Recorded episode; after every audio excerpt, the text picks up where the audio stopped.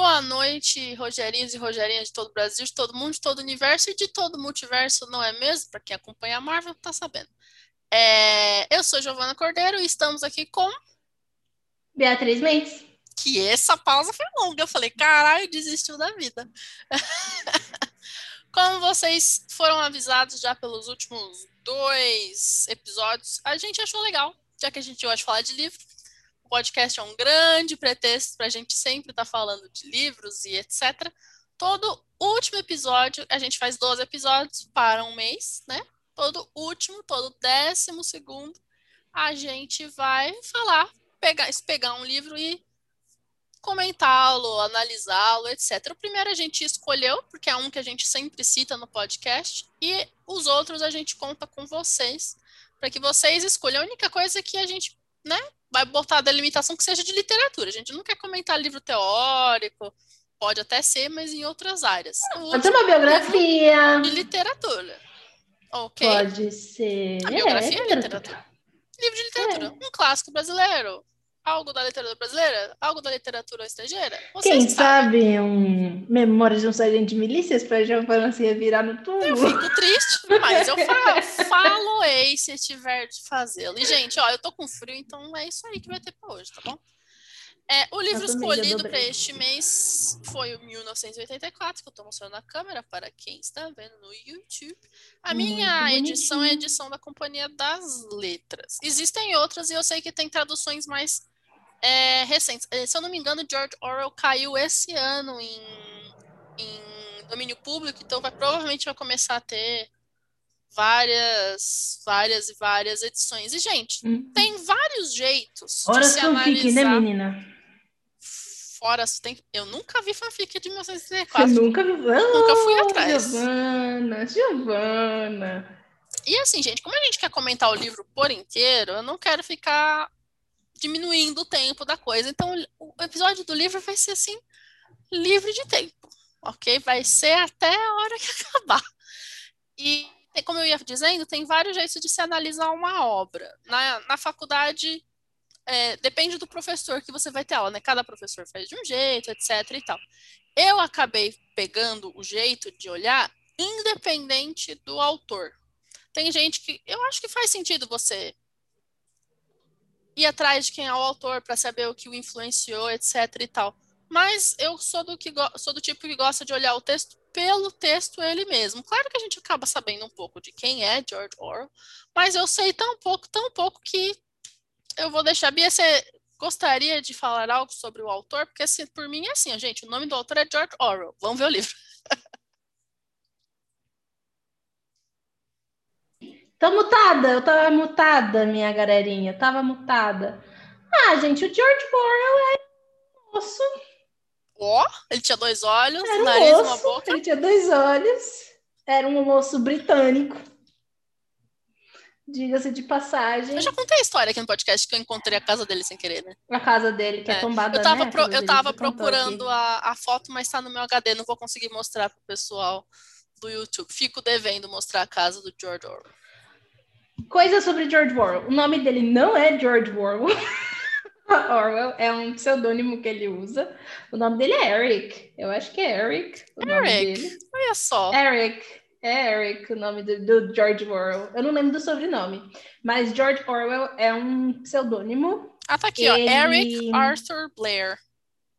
Aí, ó. Eric Arthur Blair. Muito E nasceu na Índia, menino. Era nasceu na Índia, Índia britânica.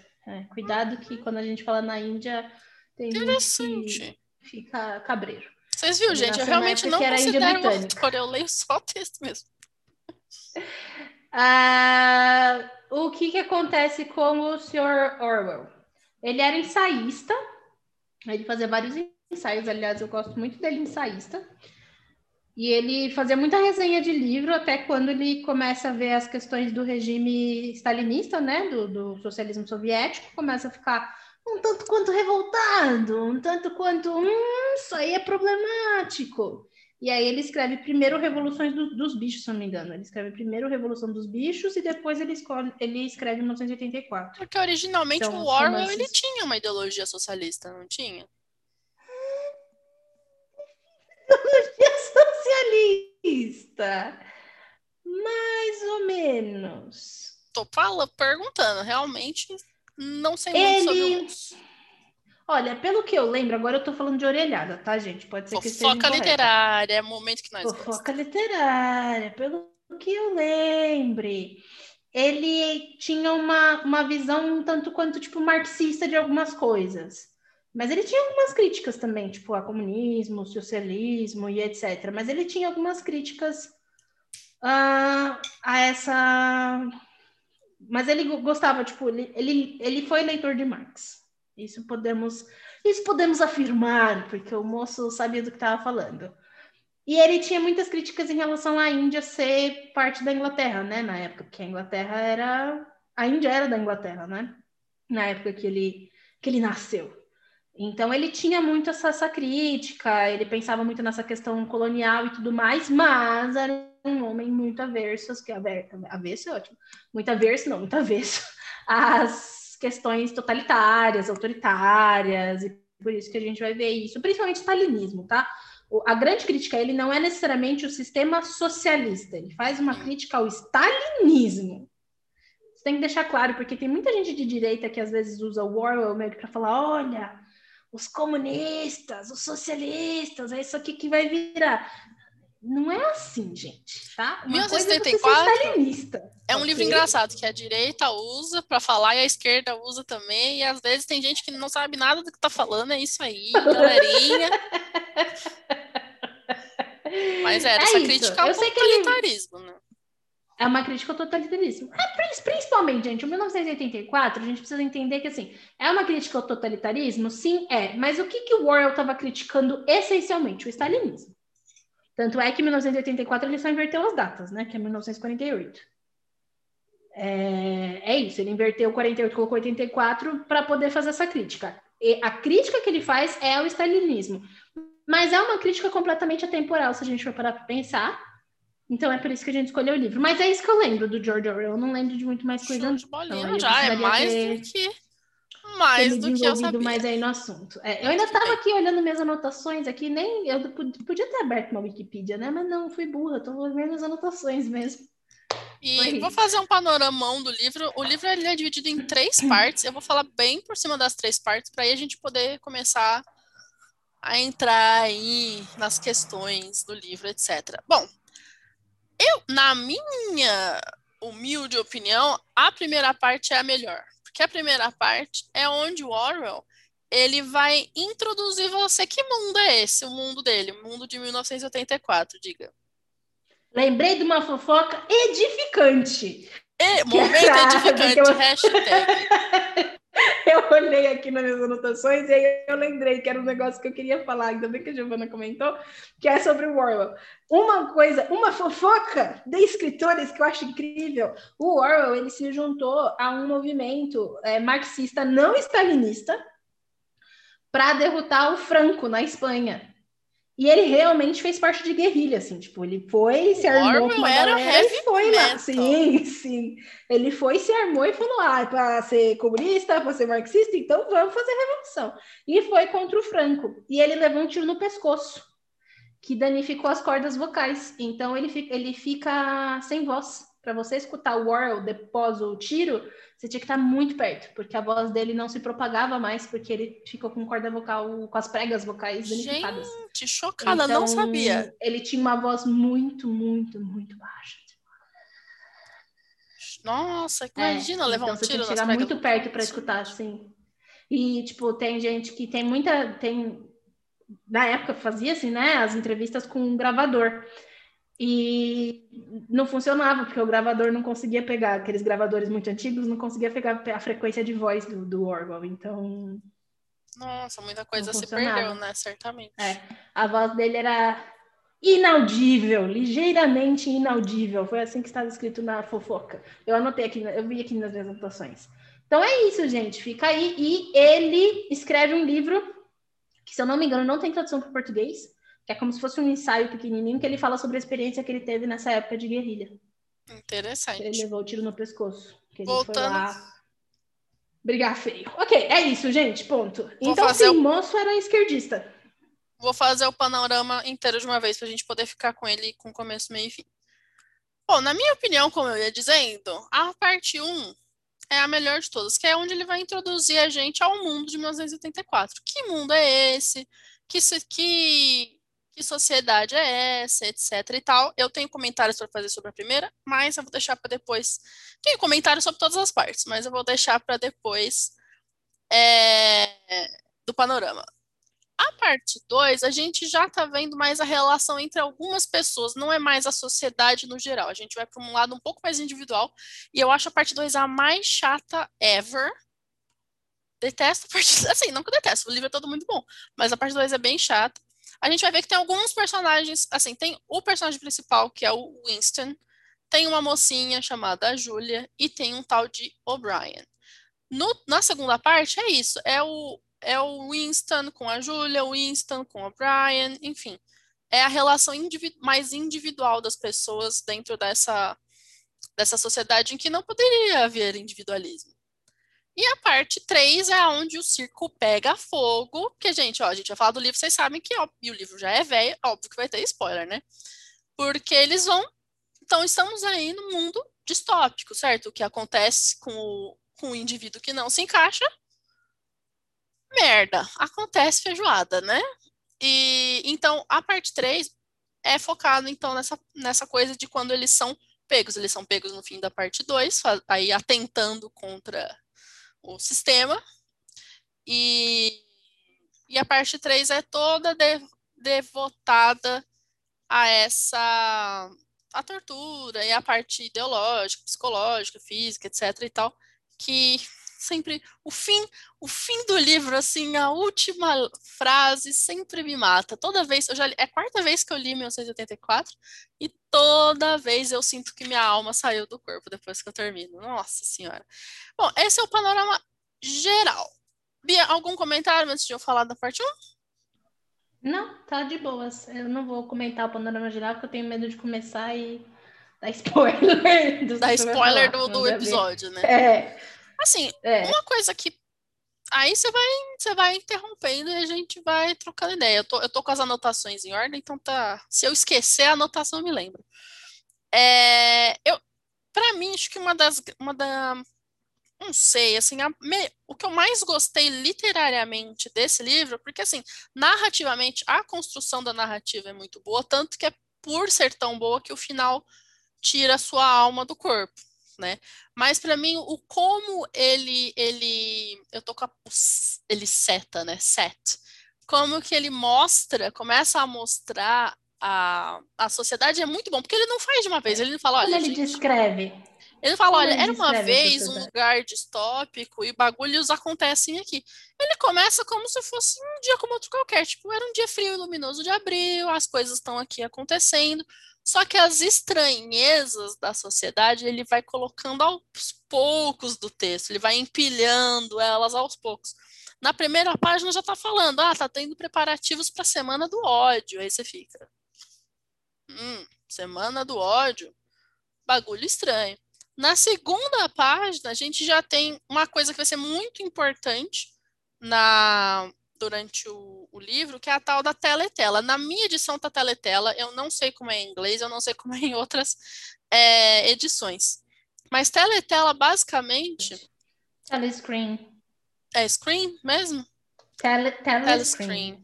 É, é uma, literalmente uma tela em que fica passando é, coisas do partido, né? É só... É, é áudio e vídeo, né? É áudio e vídeo na, na aqui.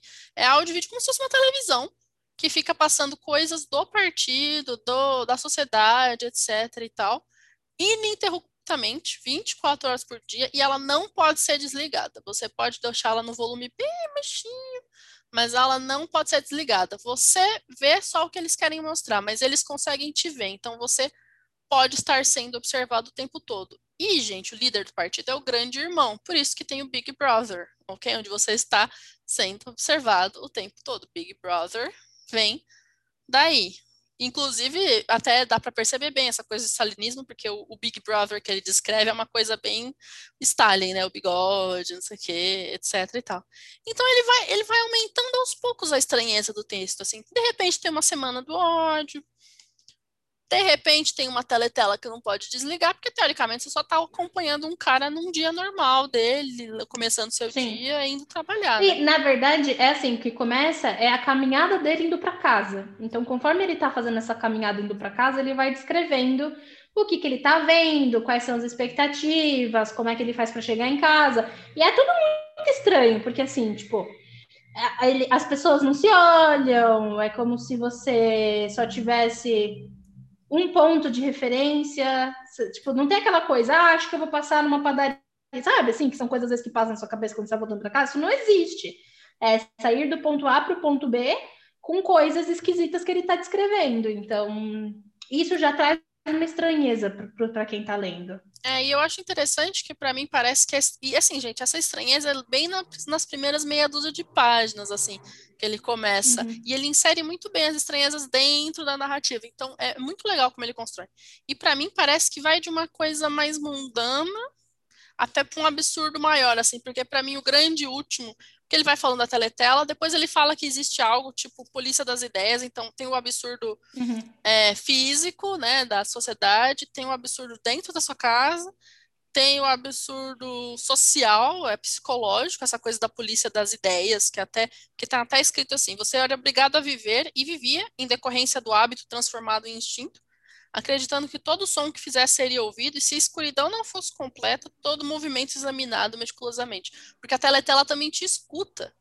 Então, ele tem, um, tem uma parte que ele fica pensando e fala: é, eu consegui me treinar a fazer tudo, né? Eu tô sempre com a feição certa, com a expressão facial certa, sei o quê mas eu não tenho como me treinar se eu não falo, se eu não falo o que, que eu falo dormindo, né? Eles têm esse medo uhum. de se eu falar alguma coisa dormindo Lindo. e me escutar. Ou e para mim o grande expressão enquanto eu tô dormindo. Expressão. E só uma questão do, na questão do ódio, porque eu não sei como é que tá em português. Gente, deixando claro, eu li em inglês, a Giovanna leu em português. Eu nunca li 1984 em português.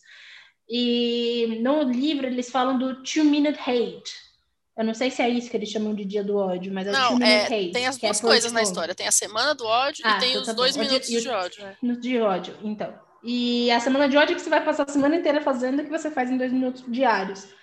E o Two Minute Hate é, são dois minutos diários que todo mundo, todo mundo precisa ficar irado e bravo e xingar muito e revoltado com as pessoas que são contra o estado vigente. É, então, é tipo como se, se reunisse, governar vigente. Como se reunisse tipo num cinema, que eles ficam, eles ficam mostrando imagens e você tem que ficar xingando. Posso jogar batendo, um shade? É tipo um panelaço, só que muito maior e obrigatório. tipo isso. Quis jogar um shade. E aí um de shade. você que não fosse irado o suficiente. A polícia das ideias está de olho. E aí o que eu achei bem Exato. baixo assim no golpe da realidade é que ele, ele dá, ele come, ele insere o golpe da realidade física, porque você, porque o mundo de 1984 você descobre que ele é dividido em Lestásia, Eurásia e Oceânia. E aí ele uhum. escreve, uhum. ele começa a falar assim, ó, e aquela pensou como espécie de contrariedade difusa. Aquela era Londres, principal cidade da faixa aérea 1, terceira mais populosa das províncias da Oceânia. Aí você ficou, Londres, Oceânia. Oi?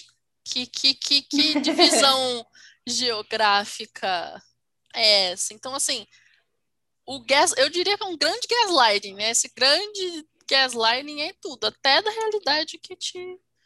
Sim, tipo, eles, você, você não, não sabe nem se a sua geografia, se o local que você mora realmente tem essa geografia que lhe é falada. Você só aceita.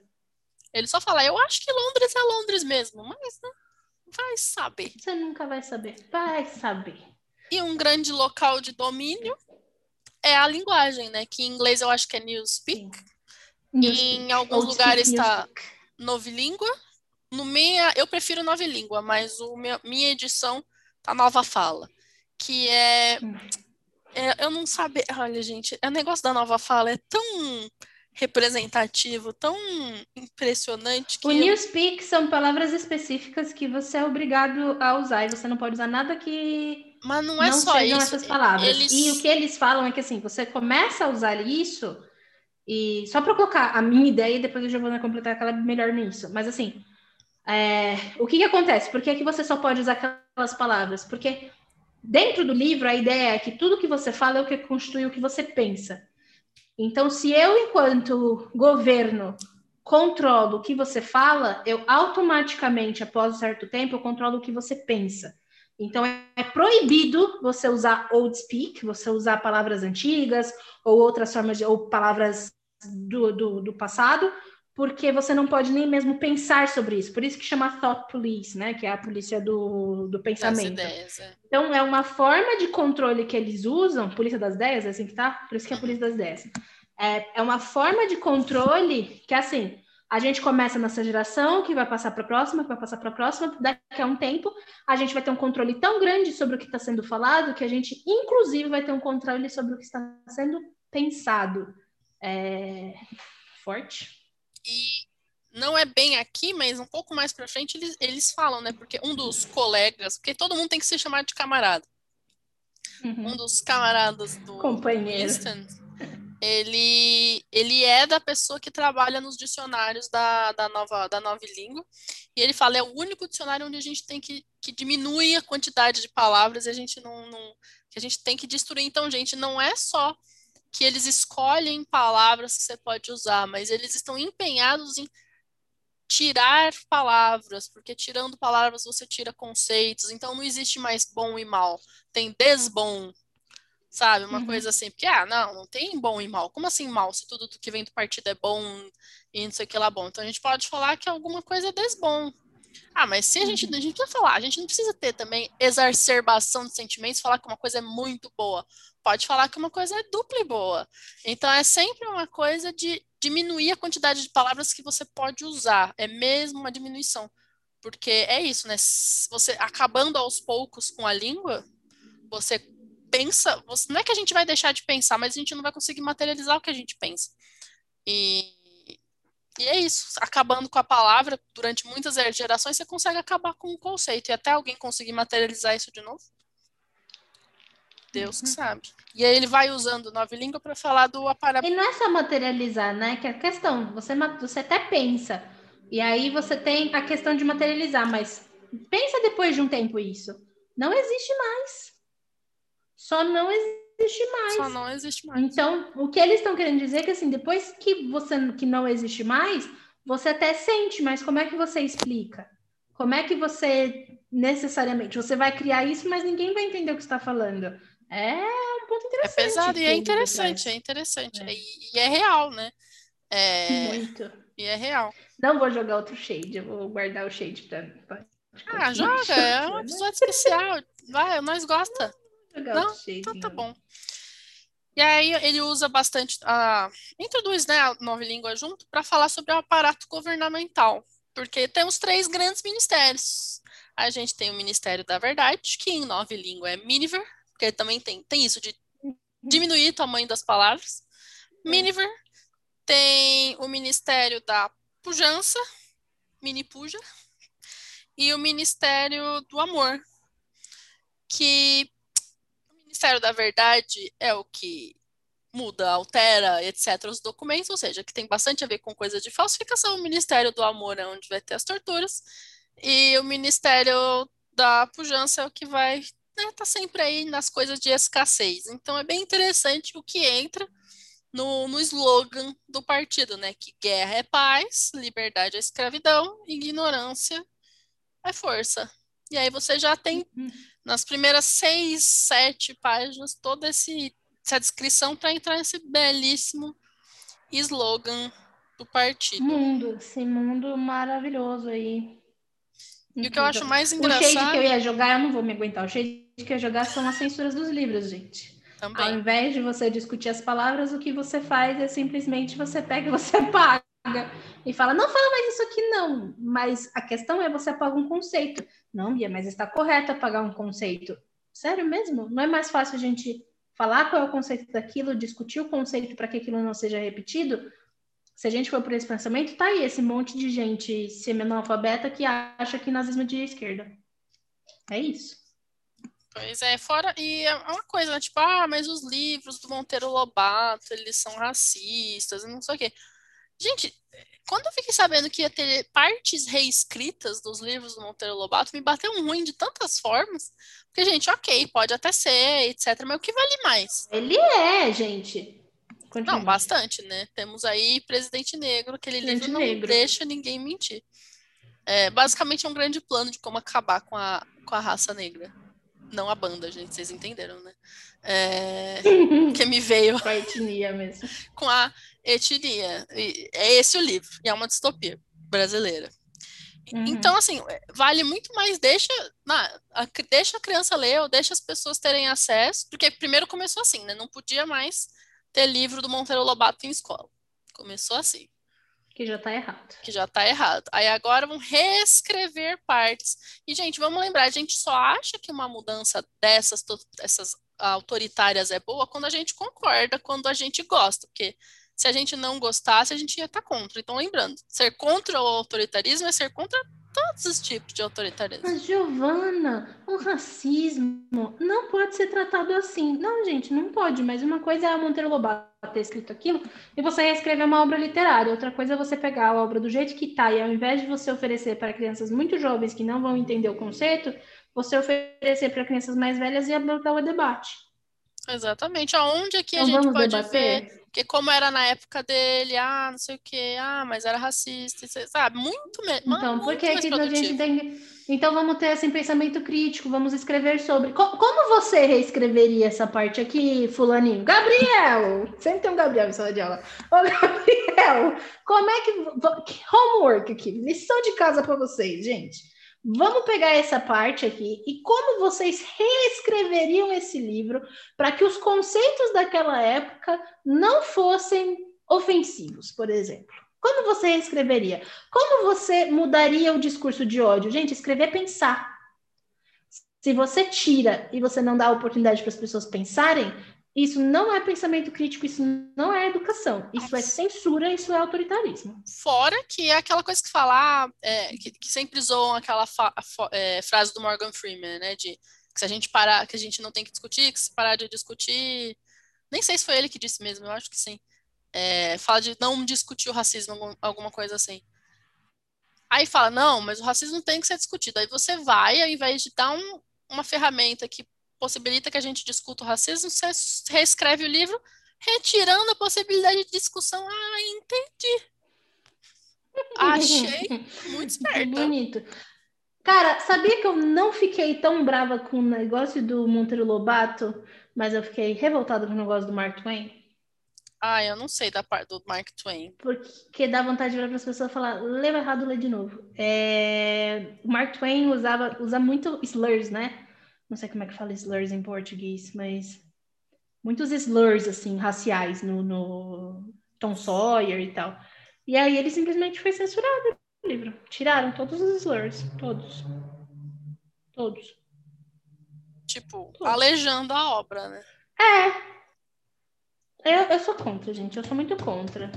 Não, e, e pior, eu, eu, eu, é Mas eu contra o Morgan Freeman também, que só, só fala abobrinha aquele homem. Mas é, eu acho interessante que é o pessoal que briga, fala, não, tem que discutir sim. É. Aí você vai lá e tira pra não ter como discutir, né? É. É, esse é meu ponto. Eu Aí você vai lá e tira. Zoado, tira. Ah, é a mesma coisa do vocabulário. Ah, não pode chamar X coisa porque criado mudo, não sei o que. Ai, gente. Exatamente. Isso. Entendeu? Sente e discute, sente e fala por quê, sente e não sei o quê. Não vira para as pessoas e fala, não pode falar essa palavra. Que não pode, mano. Eu tenho boca, eu falo o que eu quiser e eu respondo precisado. Se eu falar alguma coisa racista, não me prende, caramba. Aí tem que prender mesmo. Queima os racistas, fogo nos racistas. Eu então... concordo com o. Exato, mas assim, tem que ter como discutir as coisas. Não dá só para passar uma, uma lista de coisas que não podem ser ditas e aí, hum. quantas vezes, às vezes amigas mesmo conversar, ah, mas essa é, não é verdade, né? Uma falsa etimologia, ah, mas as pessoas sofrem tanto, a gente pode ser legal e não usar. Não, você tá tão querendo acabar com palavras que existem no seu pensamento. Tem hoje gente que não consegue, que não consegue falar criado mudo, não consegue falar muitas coisas, não consegue falar esclarecer. Tem gente que não fala, não fala denegrir, não fala, não consegue, tem, tem sente aversão física. Aversão. Nenhuma dessas palavras é racista. Você pode usar denegrir, você pode usar esclarecer, você pode usar criado mundo, tá tudo bem. Se essa mensagem chegou até você, é um sinal do universo para você parar de achar que não pode usar. Eu acho que a que eu acho mais bizarra é a do CC. A do CC eu acho mais bizarra. Ah, tem essa, tem que fazer nas Começou com uma fake tem... news e as pessoas acreditaram. Gente, a ideia do CC, e só pra vocês entenderem, tem uma galera que começou com uma fake news falando que não podia mais falar porque era cheiro de criolo. Gente, CC quer dizer cheiro corporal, cheiro de corpo. Ponto. Então, muito dessas coisas começam como fake news, começam como falsas etimologias, e as pessoas aceitam porque é bom, né? Racismo é ruim, então se é algo contra o racismo obrigatoriamente é bom, então eu tenho que fazer. E aí você vai aceitando, é que nem o recente que aconteceu com o tal do garimpo, que eu fiquei puta porque eu vi começar. Por que teve negócio do garimpo? Porque um, bom, eu sou uma Amém. ávida consumidora de brechó e eu acho mais legal, eu sigo os brechós no Instagram porque é mais fácil de comprar, né, gente? Com essa brusinha de brechó, adorei. Você me mandou esse negócio do garimpo. E aí, quando você acha uma boa, uma boa peça, num, um bom, é um bom achado num, num brechó, é um garimpo, certo? As moças, o que elas fazem? Porque é mais fácil comprar pelos brechós online. Porque as moças já foram nos lugares que é um monte de roupa amontoada, já escolheram as roupas melhor, já lavaram, já cuidaram da roupa para dar para você, e isso vira um garimpo, que é um bom achado. E aí as pessoas falar, ah, começaram a querer imprimir uma aura negativa. Não, gente, porque garimpo tem a ver com a época da extração do ouro, e era utilizado mão de obra escrava, então não é bom. Vamos começar a falar. E viralizou na época, e as moças, várias pararam de usar mesmo, e vai se criando, gente. Eu tenho certeza que se essa pessoa não tivesse feito um post, e a gente tivesse feito uma pesquisa antes do post, que sentido a palavra garimpo dá para você? Positivo ou negativo? Não ia ter gente vota, votando no negativo, ou ia ter uma pequena massa de pessoas. E aí, em cima de uma loucura, uma paranoia criada, vai se vai se propagando nas redes sociais, porque é muito fácil propagar coisa nas redes sociais, e é tanto reforçado em você que você começa a ter uma reação. Tem, que nem as pessoas que hoje fazem de tudo para não escrever denegrir ou esclarecer, mas fazem de tudo. Eu, gente, isso aqui, essa coisa da nova língua sempre me pega porque está acontecendo e tem gente achando bonito. É isso que eu tinha para falar.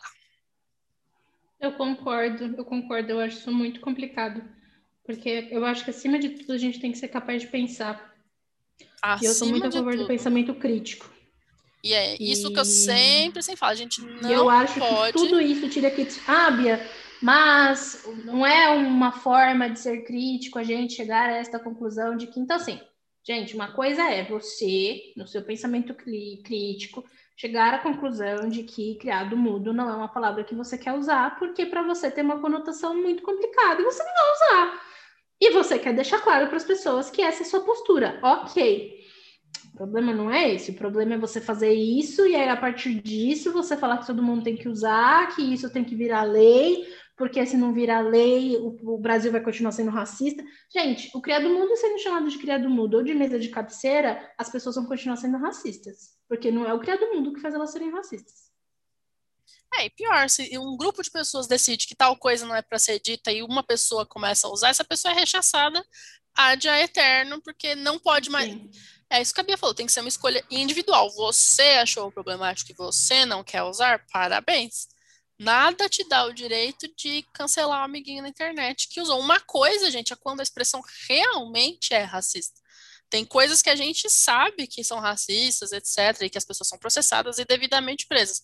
Outra coisa é algo que veio do nada, que não era, não tinha, a pessoa fez uma, uma ligação artificial para falar, ah, é racista porque tal coisa. E às vezes você vai ver aquela tal coisa nem existe, a pessoa inventou, né? Só que é aquela coisa que eu sempre falo do Goebbels, né? Que uma mentira repetida mil vezes vira uma verdade, Nossa, né? As pessoas sim, acreditam. Vira uma verdade, sim.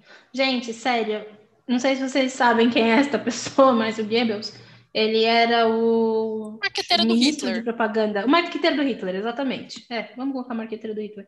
E ele falava isso. E uma mentira funciona. falada muitas vezes vira uma verdade que funciona. E é real. Então, assim, tem muita coisa aí que são, tipo, muitas mentiras que elas são reforçadas por grupos que têm poder, tá? E aí ela acaba se tornando uma verdade. E se você não tem pensamento crítico aguçado, você aceita. Você aceita. E essa questão do 1984, gente, põe na cabeça. Eu acho que essa é uma das, das coisas do 1984 que mais me pegam. É muito fácil a gente aceitar as coisas. É muito fácil a gente aceitar as coisas e entrar no status quo e entrar naquela rodinha e só seguir em frente. É fácil. Pensar é difícil. Ir contra é difícil. Você sofre, você chora, você sangra, você perde dinheiro, você perde amigos, você perde tudo. Pensar é difícil. E conforme a corrente está indo, é muito fácil. Aceitar é muito fácil. Ainda mais quando são coisas é. que são aproximadas à virtude. Porque, gente, que racismo é errado a gente sabe.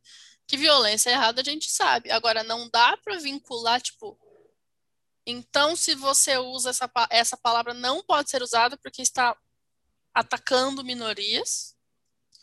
E se essa palavra for usada, você é ruim. Não dá. Isso é muito é, desonesto. Pegar uma causa uhum. justa e fazer coisas injustas com ela. E aí, isso está é, sendo muito feito. Muito feito. Em todas as causas, eu em acho. todas as causas. E aí a gente, ao invés de, quando você é a pessoa que questiona, a gente fala, ah, mas as pessoas já sofrem tanto, né? O que, que custa a gente aceitar só pra. Aí desse só pra. E é esse de... ponto, tipo, o que, que custa a gente aceitar só pra não se meter em confusão, entendeu? Gente, essa pessoa que aceitou só pra não se meter em confusão, você acha que o quê? Que ela não é mais fascista? Ela só aceitou pra não se meter em confusão. Você acha mesmo que ela não é mais fascista? Acha mesmo, mesmo assim, mesmo. Ah, mas a gente vai ter, a gente precisa de direitos e deveres, não sei o quê. Concordo. Ah, mas aí a gente tá pensando na questão Estado. Mas, pois sério é. mesmo? Vocês acham que é assim que a gente combate racismo? É igual, tipo, ai, porque o homem não tem que fazer isso, não tem que fazer aquilo, porque eu sou uma mulher forte, não sei o quê. Eu só vou falar das, das coisas que eu posso me encaixar, tá? Uma delas é racismo, e a outra delas é feminismo, porque eu sou mulher. E aí tem uma galera que, que fica falando, não, porque o homem não pode abrir. Eu tenho uma, tinha um discurso, eu, eu vou dar o um exemplo mais claro. Eu não queria dar o um exemplo claro, mas eu vou dar o um exemplo claro. claro. Eu tenho um discurso, e uma amiga minha que é feminista, ela vai me queimar em praça pública, mas eu não vou dar nomes. E uma vez ela me falou que ela estava com o namorado dela, e o namorado dela e ela estava numa discussão, num grupo, não sei o quê. E aí o grupo começou a falar que naquela semana, todo mundo que tinha namorado, marido, não sei o quê, tudo que o parceiro fizesse, eles iam questionar se o parceiro faria isso para um amigo homem. Porque se ele não fizesse aquilo para um amigo homem, por que, que ele está fazendo por ela? E aí essa minha amiga tava falando, tipo, a gente voltou do mercado e ele falou que ia carregar sacolas. Eu falei, você faria isso se fosse um amigo homem? Ele falou, não, eu faço isso porque você é minha mulher. Então você não vai fazer mais, porque eu sou capaz de fazer. Aí ele não abre mais a porta. Aí ele abre a porta para mim. Mas você faria, você abriria a porta para seu amigo homem? Não, cara, ele não é minha mulher. Então você não vai abrir a porta. E eu não sou sua mulher. E aí ela foi, falou que ela ia desconstruir os pensamentos machistas do marido. Ela fez isso, sei lá, dois meses. Eles terminaram, tá, gente? Porque depois ela virou para mim e falou que ele que ela falou era um saco ficar com ele, porque eu saía e tudo ele falava, mas eu não faria isso para um amigo, um homem meu, se vira aí. E aí o negócio começou a pegar Ai, não foi nada. Mas assim, você queria então que ele ficasse com um amigo dele, não com você, né? É o que me pareceu agora. É, então, cara, é isso que eu tô falando. Tem uns argumentos que são. E, e, gente, eu tô dando esse exemplo dessa minha amiga, que é um exemplo que aconteceu, que é individual, mas porque é um tipo de discurso social que eu já escutei muito dentro de grupos feministas, assim, sabe? Se o cara não faz isso para um brother dele, por que, que ele tá fazendo isso para você? E você tira vários elos que existem dentro de um relacionamento de um cara com teu brother, de um relacionamento não, com a mulher. Você que seu brother é uma coisa, você que... Olha, me deu um três nervoso aqui. é verdade.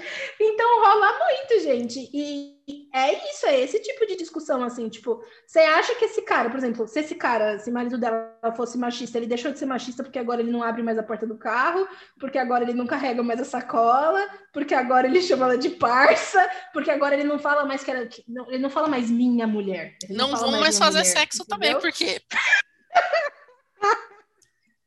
é isso que eu tô querendo Tipo, então o cara não usa mais minha e meu, porque minha e meu dá sentido de posse, então não pode mais usar, porque eu não sou um objeto, eu não posso ser posse. Mas então ele também não abre mais a porta do carro, e ele também não faz mais isso, e ele também não paga mais X coisa, e ele também mais nananana. Então você acha mesmo que é assim que ele deixou de ser machista? Achei Aí a gente vê bom. o auge do homem que a gente chama de esquerdo macho. Tá cheio de esquerdo macho aí, gente. Você dá 10 passos na rua, você tropeça em um com a flor na barba. É isso, Tá com flor na barba, mas é machista. entendeu? Grau, E menino. é isso. Tá, então como é que a gente acaba com o machismo nosso de cada dia? Não Não é? acaba, só não assim, faz gente. pior. E- Mas não faz pior.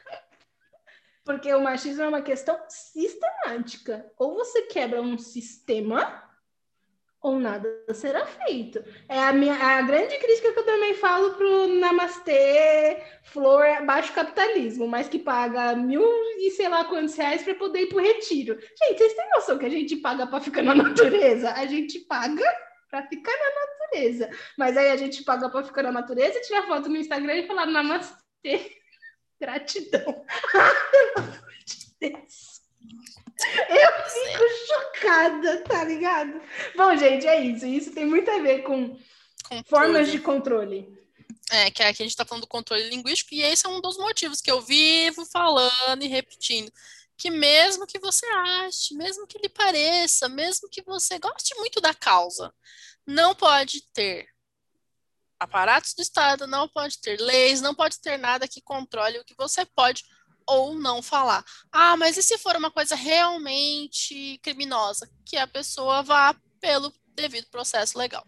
Não podem ter leis que digam que a gente pode ou não falar. Porque hoje é uma lei que você gosta e amanhã você. Mas aí, quando for a que você não gosta, você já deu poder pro Estado de fazer isso. E aí, ó, problema seu. Diga, Bia, do que você está rindo tanto. Não, mas eu tô rindo porque eu tive esse exemplo tipo de palavra, né? Então vamos lá. A gente estava falando da questão do racismo, né? E tem muita gente que acha que se você deixar de usar palavras porque ofende, etc. E, e realmente, gente, é isso. Se, por exemplo, eu sou negra, se eu vir uma pessoa branca e falar, olha, isso é racismo, não quero que você use isso comigo porque realmente ofende. Ah, mas você não, não tem que ficar discutindo. Você não é negro. Você fica quieto você não vai usar comigo. Acabou. Estou deixando claro, tá? Isso é uma coisa, gente.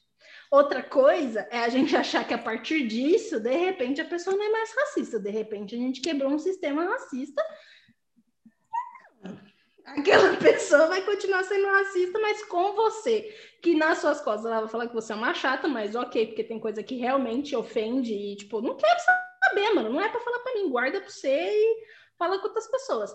Agora, quer ver? Teve toda aquela discussão de que agora não podia falar nem negro, nem preto, era afrodescendente. Que caiu.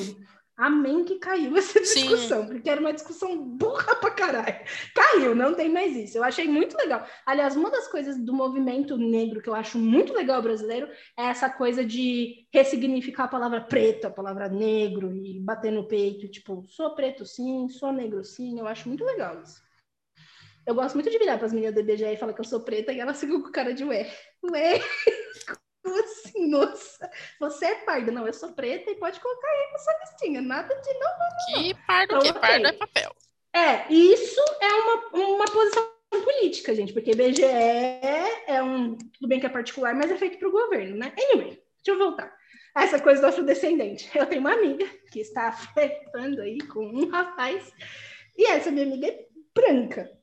E aí o rapaz virou para a cara dela assim e virou. Eles estavam conversando por vídeo, e ela não estava, como é que eu vou colocar? Numa luz que a favorecia. E ela falou que a primeira coisa que o cara falou para ela na hora que eles entraram em vídeo foi tipo: Mas você não é afrodescendente, não, né?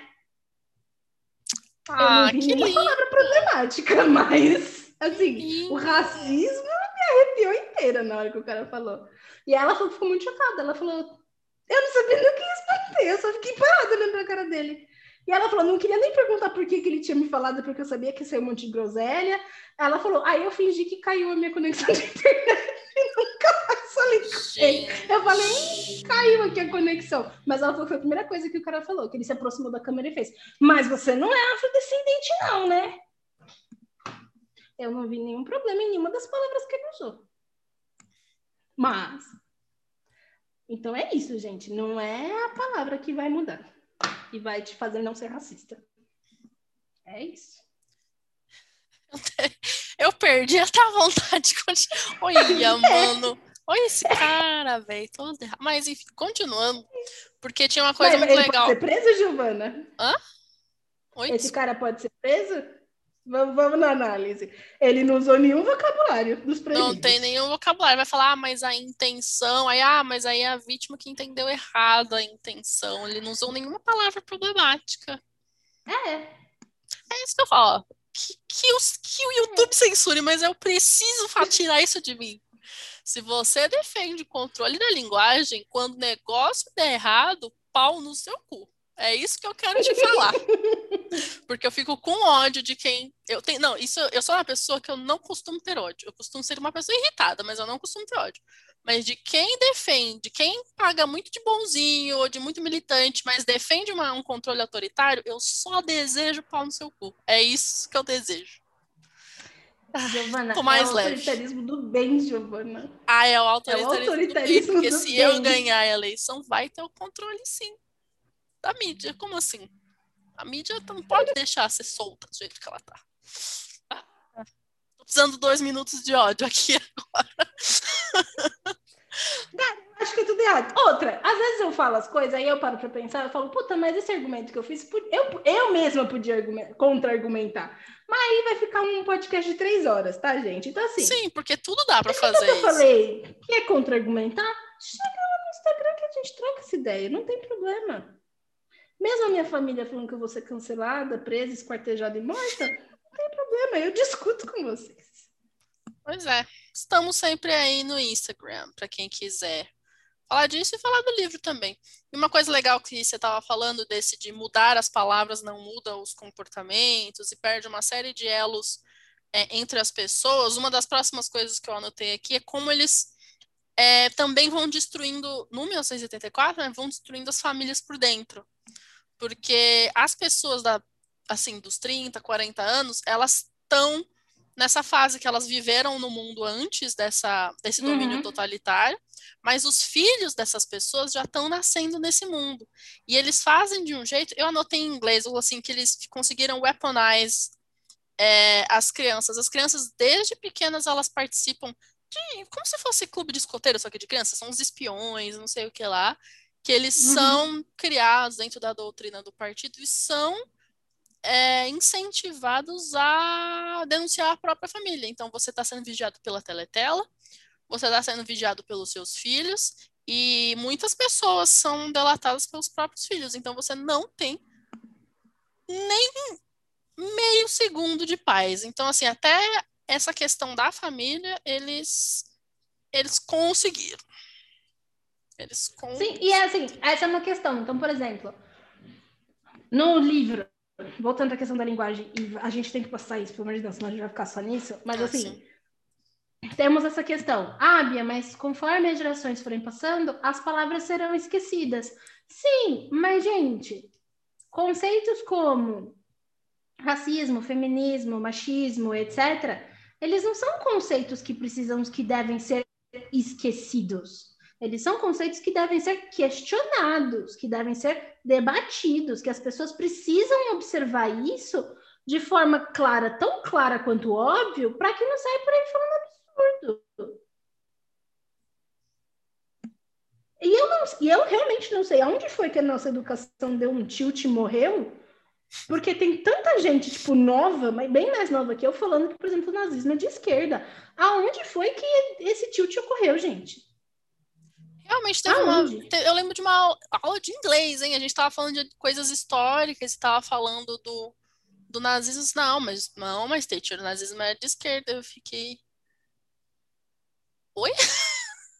Porque, gente, tinha, no- tinha socialismo, no, mas não é porque tem a palavra socialismo que automaticamente era de.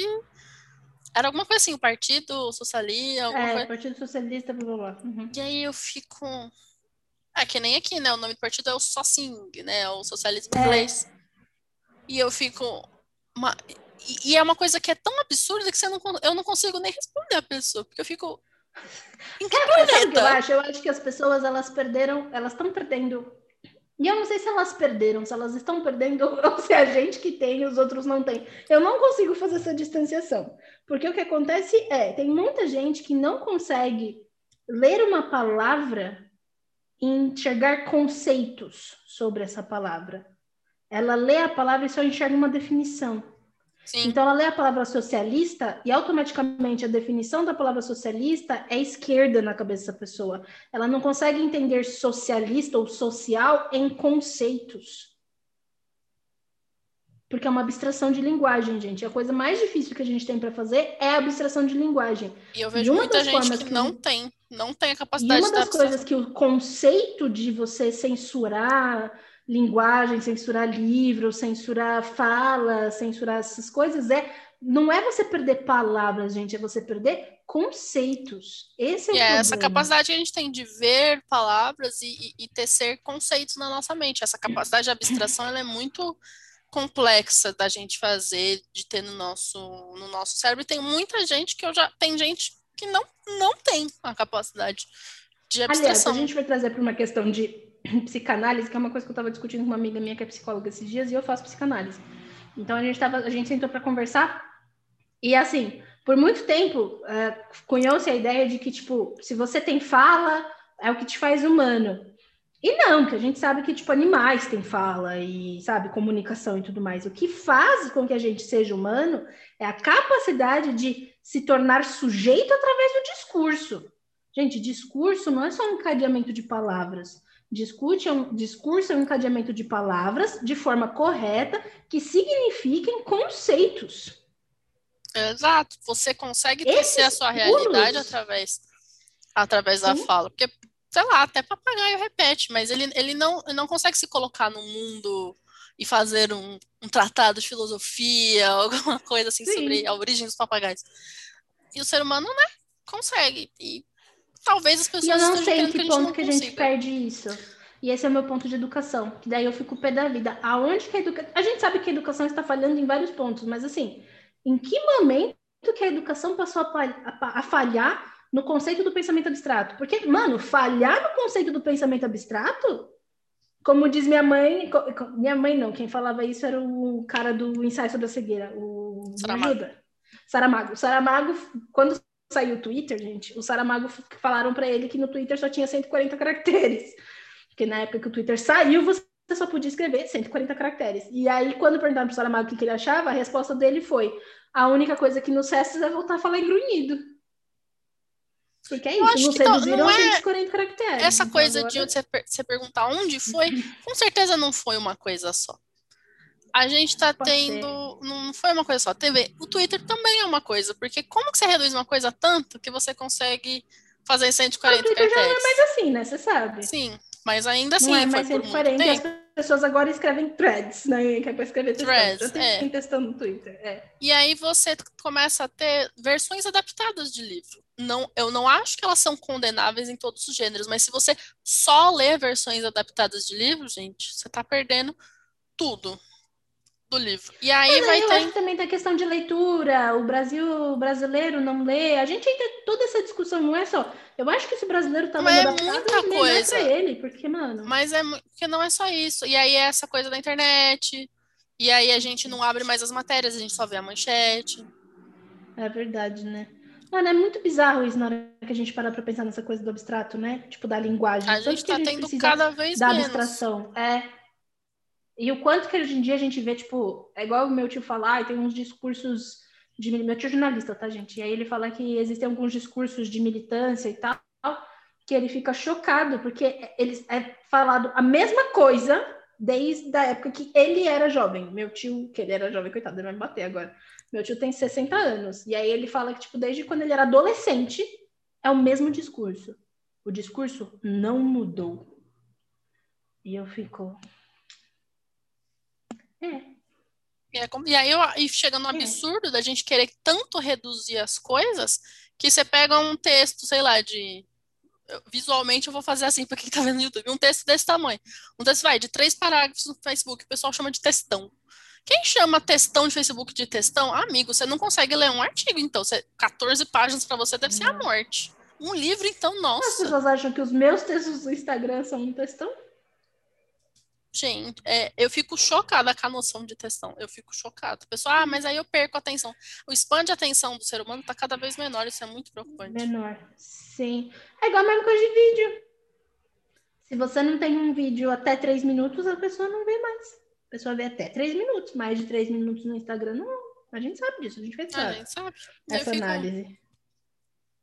Aí beleza, aí você tem que fazer reels, você tem que produzir conteúdos informativos de até 30 segundos. Você faz o que com 30 segundos? Nada. Dança que nem eu. Dança. Ai, enfim. Anyway, continue. Sim, e, e, é bom até falando da abstração, por acaso hoje tudo que a gente está se interrompendo está tá, tá fazendo sentido, porque a ver aqui com o livro. Que tem eu fiz vários tipos de anotação, alguns é de partes que eu quero falar, mas tem algumas partes, trechos inteiros que eu queria ler, trechos inteiros assim, parágrafos e, e etc. Tem tudo a ver, esse primeiro trecho que eu marquei, que é da página 42 da minha edição, tem tudo a ver com isso de abstração, que ele está falando, ele está refletindo né, sobre essa, essa coisa de não se lembrar do antes, do antes da revolução, e etc, e dos sonhos que ele tinha, quando dorme, né, o sonho de dormir mesmo. E, e aí tem uma parte que está escrita assim: ele se dava conta de que a tragédia pertencia aos tempos de antigamente, aos tempos em que ainda havia privacidade, amor e amizade, e em que os membros de uma família se amparavam uns aos outros sem precisar saber por quê.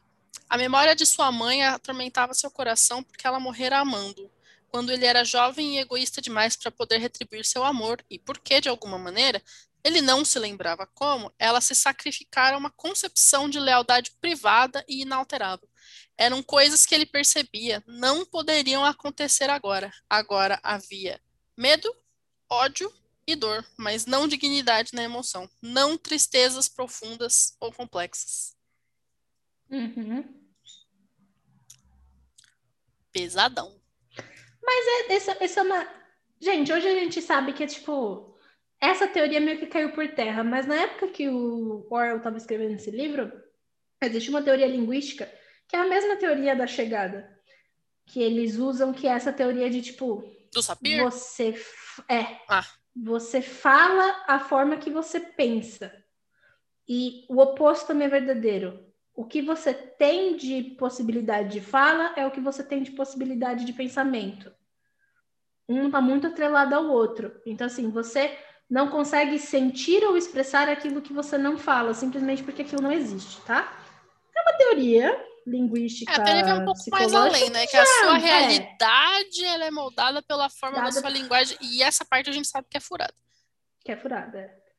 Então a gente sabe que não é bem por aí, mas assim, o Orwell estava vivendo numa época em que essa teoria ela era muito, não vou dizer consagrada, mas discutida. E na verdade ela nem virou uma teoria, tanto é que ela é chamada de hipótese Sapir-Whorf. Hipótese então, é, então é interessante parar para pensar nisso, porque era uma hipótese que era muito discutida naquela época.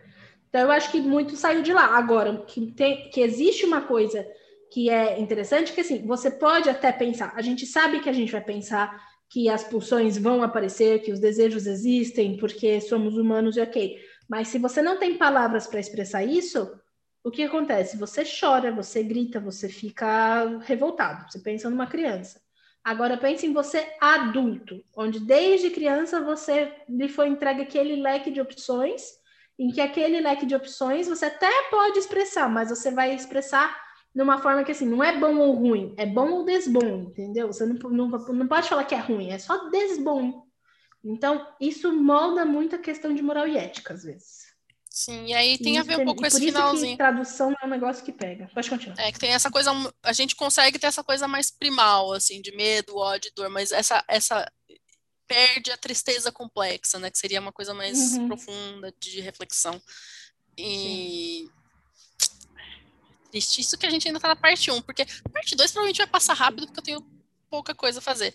E o fim da parte 3 é que pega mais para mim. E, e, tem muito a ver com isso. Até a gente vai descobrindo, então, que o Winston, oh meu Deus, onde o Winston trabalha, gente, a sociedade deles tem assim, tem o grande irmão, né, que é o líder, que existe, claro que existe, uhum, não é apenas uma imagem utilizada, não. E tem o núcleo do partido, que é a menor parte da população, que é quem tem mais regalias e quem vive ali mais dentro, seriam são os mais ideólogos. Tem o partido externo, que é uma parte grande da população. Winston tá aí, tá na, no partido externo.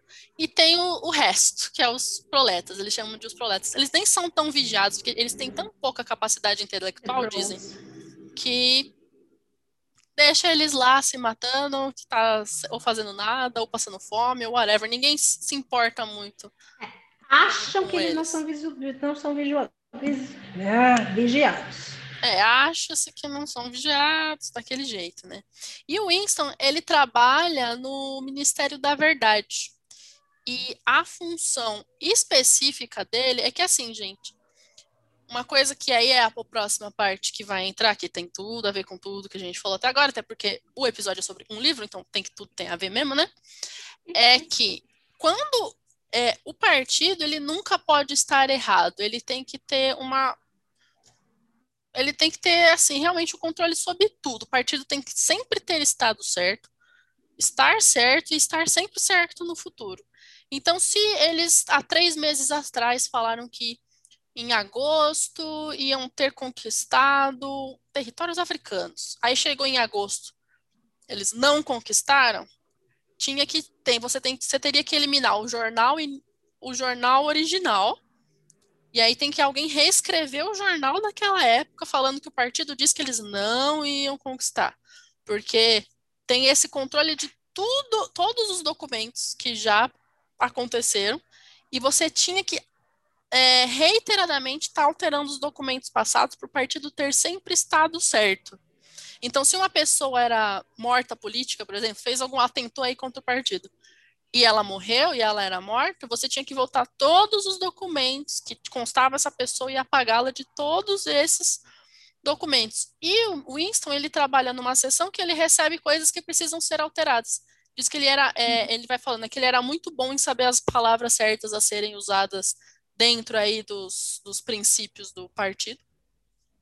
Então, o trabalho dele era estar constantemente reescrevendo. E assim, gente, não é que reescrevia e as pessoas lembravam que tinha sido reescrito. Eles reescreviam e todos os originais, todos os anteriores eram queimados e a verdade documentada passava a ser aquela nova. Isso era feito uhum. tantas e tantas e tantas vezes que o sentido de passado, de experiência histórica simplesmente perde Sim. Ah. E o que eu acho interessante é essa crítica que ele faz ao pensamento coletivo, que eu fiz uma live recentemente com uma amiga e eu falei muito sobre isso, sobre qual é o ponto distópico que para mim me dá me causa mais desconforto, desconforto, desconforto. E é o pensamento e a fala e o discurso massificado. Sim. Porque a grande, tem uma grande crítica dele em 1984, principalmente nessa primeira parte, que é sobre essa coisa assim, tipo, de tudo pro coletivo, sabe? Todo mundo pensa do mesmo jeito, fala do mesmo jeito, sente do mesmo jeito, reprime os mesmas, as mesmas é sensações é humanas, o individual é errado, e, e é o que eles falam, que, tipo, o maior ponto de de problema que eles têm, assim, o maior ponto de individual que alguém pode ter é o ato sexual mesmo, sabe? Assim, é, são os desejos sexuais, é realmente fazer sexo é o ponto que para eles é o mais é, é a atitude mais individual.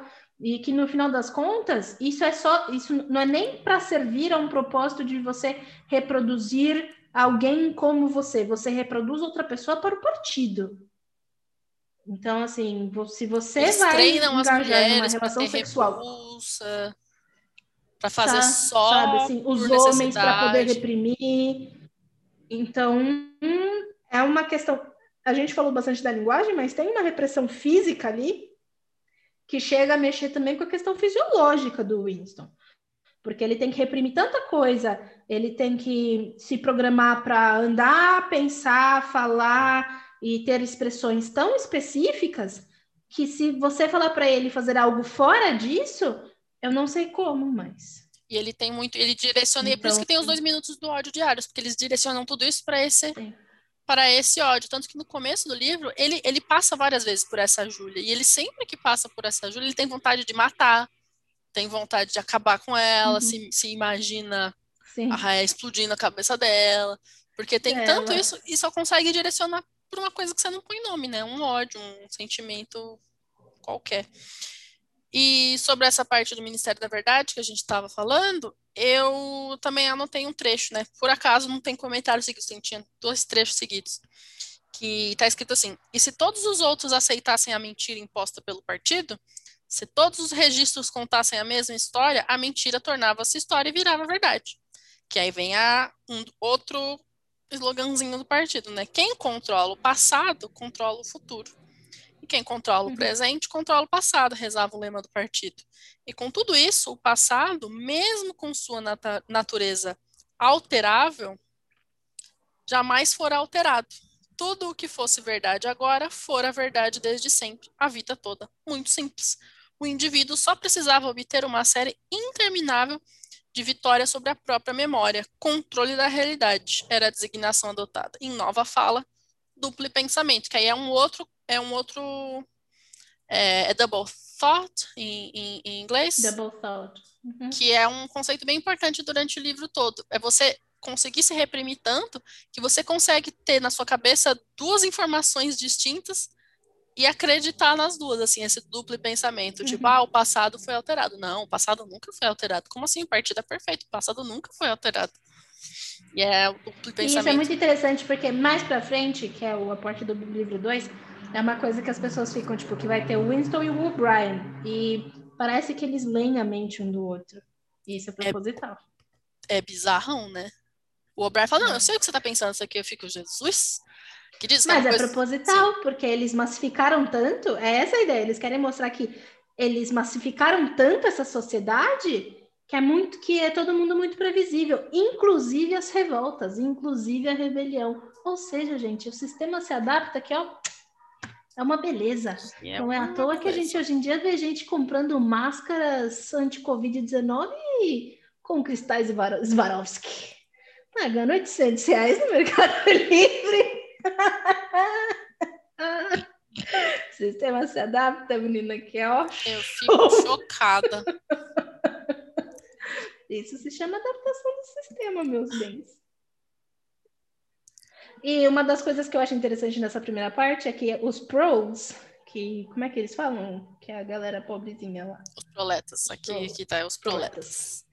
Em português, os proletas. Em inglês é pros. Os proletas, eles são considerados não humanos pelo partido.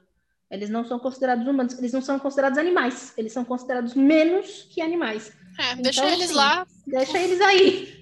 Eles são essa considerados com gente nível- aí, que essa gente aí é. serve pra nada, né? Não, não oferece É. perigo nenhum. Eles são considerados com nível intelectual tão, tão baixo que diz assim que não vale nem a pena observar. E aí o Uhum. Winston, ele, ele, uma das coisas que vai acontecendo, porque é engraçado, né? Parece, eu acho, isso é uma coisa que não está escrito no livro, mas é que você vai entendendo. Né? Todo quarto, todo lugar tem uma teletela para te observar o tempo todo. E o quarto do Winston tem um ponto cego da teletela. E eu fico pensando se isso não era de propósito, ou se foi por ter um ponto cego que ele conseguiu fazer o que ele fez. Eu não sei. Mas Pra mim parece Mas como é se que tivessem falando. colocado ele de A propósito. gente vai chegar lá, mas pra mim, o Winston não conseguiu fazer nada. Ah, ele não conseguiu fazer nada. Esse é o ponto. O Winston, ele fez o que o partido queria que ele fizesse. O Winston foi um experimento do partido. É. É. Esse é o grande ponto. O Winston é, é, é, é parte dessa, dessa situação. Ele é um teste. Eu acho que existem vários Winstons nessa, nessa realidade. É isso que eu acho interessante. Ele é um teste. Ele é um teste do partido. Vamos ver até onde vai sair. Sim. Vamos Sim. ver o que a gente consegue fazer com isso aqui.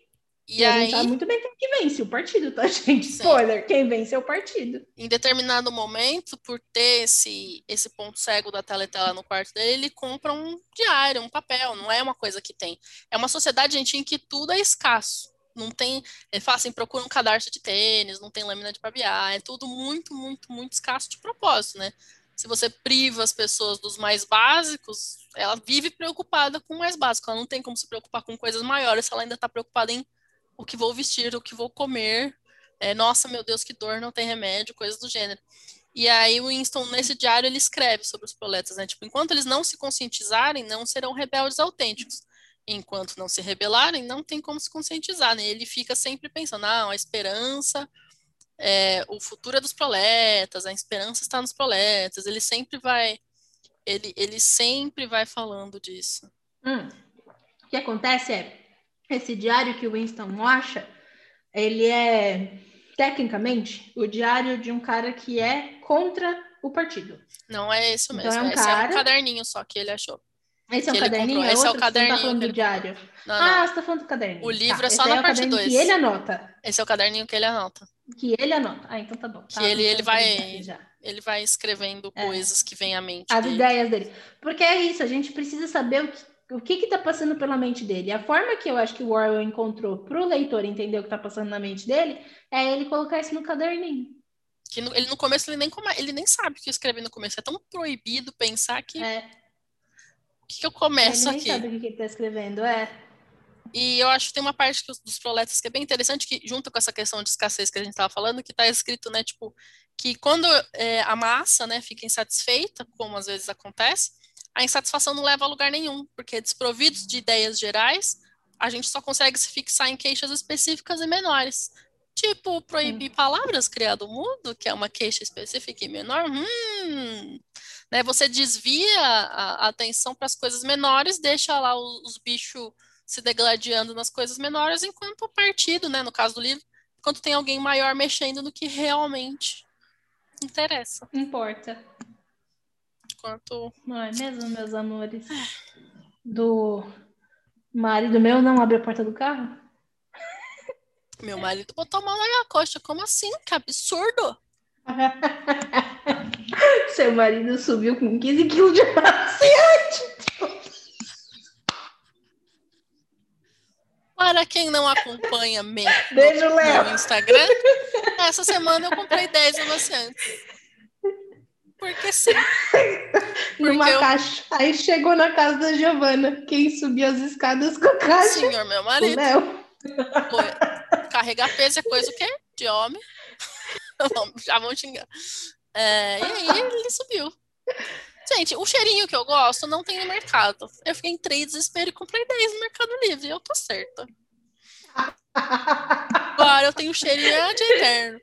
Vai rindo, você pediu um, não vou te dar, você vai ficar rindo de mim. Eu tô indo você. Eu tô indo do stories que você fez com o Léo. Pra quem não sabe, Giovana fez stories com o Léo. O Léo tava sentado. Ela filmou e falou: Léo, o que você achou da minha compra de 10 amaciantes? Ele olhou pra cara dela e falou: 15 quilos, né? Ai, tinha até esquecido. Ele falou assim, ele é disso, disso. Aí eu esqueci até o nome. Ficou traumatizado de subir 15 quilos de, de amaciante. A roupa vai ficar cheirosa. É isso que eu tinha. Ok? Tá, quando as pessoas do metrô elogiarem o cheiro de sua roupa, Leonardo? não diga nada. Entendeu? Não brinque comigo. E, bom, aí o final da, mais assim, da parte 1 vai reforçando essa essa coisa que o, o Winston vai escrevendo no, no diário, ele vai pensando assim, não, a realidade existe, a gente tem que conseguir falar que o verdadeiro é verdadeiro. É, até tem uma frase que ele coloca, liberdade é a liberdade de dizer que dois mais dois são quatro. Se isso for admitido, tudo mais é decorrência. Porque assim, se o partido te falasse que 2 mais 2 era 5, meu filho, 2 mais 2 era 5 ontem, hoje, amanhã, e você nunca ouviu falar em uma resposta diferente. E, e aí é isso. Tanto que eu fiquei, eu fiquei várias páginas sem anotar, eu acho que já deve ser a parte 2, então, porque se eu fiquei muitas páginas sem anotar, Eu gosto da parte 2. Eu não sei por que você não gosta da parte 2. deixa eu ver que eu tenho mais uma anotação aqui antes de uma parte que eu acho que já é a parte 2. Ah, sim. Bom, aí ele um dia ele tá, fica fantasiando aí que vai matar essa mulher, essa tal de Júlia. Ele não sabia o nome dela, né? Ele fica vendo essa mulher. não De cabelo preto. E aí. Ah, enfim, isso daí já é o começo da parte 2, né? E aí ela dá Uhum. um jeito de conseguir entregar um. Isso já é o começo da parte 2, viu, gente? Já estamos na É. parte 2. Ela dá um jeito Um de entregar um bilhetinho na mão dele escrito tipo, amo você. e aí eu fiquei. Eu, toda vez, acho que toda vez que eu leio esse livro, eu penso isso, eu fico, mas como? Você nunca fala com o cara. Pensar, você não pode sentir. Mas a Júlia já é. A Júlia já tá ligando nos Paranauê. Já tá ligando nos Paranauê faz a tempo. Júlia já, é, a Júlia já é contrabandista. A Júlia já. Ela disse que já, já deu geral mais. aí pro partido todo. Já, já deu geral pro partido inteiro. Júlia tem, tem amigos em lugares, em lugares altos. Júlia conhece o lugar do contrabando. Júlia conhece o mundo. Júlia eu acho que faz muito sentido, porque como é que ele sempre olha para Júlia? Eu odeio você, eu quero explodir você, né? Uhum. Eu vou uhum. matar você. A Júlia já deve saber disso, porque ela sabe como é que funciona a cabeça de quem ainda não está questionando tanto o partido. Quando você tem esse sentimento tão forte de eu te odeio, você recebe um bilhetinho falando amo você, automaticamente você começa a se questionar: nossa, ela me ama, por que, eu odeio? E ele eu fica. faz muito sentido. Ele fica. E a mudança dele com ela é muito rápida, com certeza. Ele era algum sentimento que ele só não sabia que nome que era. Era um sentimento e ele significava forte. como ódio porque era o que eles faziam. Os dois minutos de ódio, de a semana do ódio, era tudo ódio. Então ele pegava e sentia ódio, é isso que ele sabia, né? E aí ele fica mexido é. com o papelzinho, ele vai ler, ele fala, até tomei a, o perigo de ler duas vezes antes de destruir o papel. E a Júlia é muito mais nova que o Winston. Bem mais Bem nova. mais nova que o Winston. Bem, é, ela tem 26 anos. Eu li essa parte hoje. Ela tem 26 hum. anos no livro e o Winston tem o quê? 40 e poucos? Quase 50? 40, lá, quase 50. Algo assim. E, e, é uma coisa que muita gente pergunta, nossa, mas por que, que a Júlia então tira, tinha vontade de ficar com Winston se tinha tudo isso? Minha perspectiva é uma coisa que ela fala para ele, que ela consegue ver nos olhos dele que ele já está começando a ter questionamentos em relação ao partido, etc. Não é que a Júlia ela tá num interesse total. Eu acho que a Júlia é interessada em todo mundo que tenha essa que saia essa da versão curva, que né? saia da curva, entendeu? Então assim, ler 1974 e ficar questionando a questão da idade, beleza, qualquer coisa, está lendo errado, lê de novo. Tem muito mais a ver com essa questão de valor e de questionamento. É meio que assim, nossa, esse caso ele está pensando criticamente, eu consigo ver isso nos olhos dele. Eu amo esse cara, é isso. Esse é, é isso. E uma coisa que ele, ele desconfiava que ela era da polícia das ideias, porque ele via ela pelos bairrinhos que não podia andar. Porque assim, gente, não uhum. tem leis.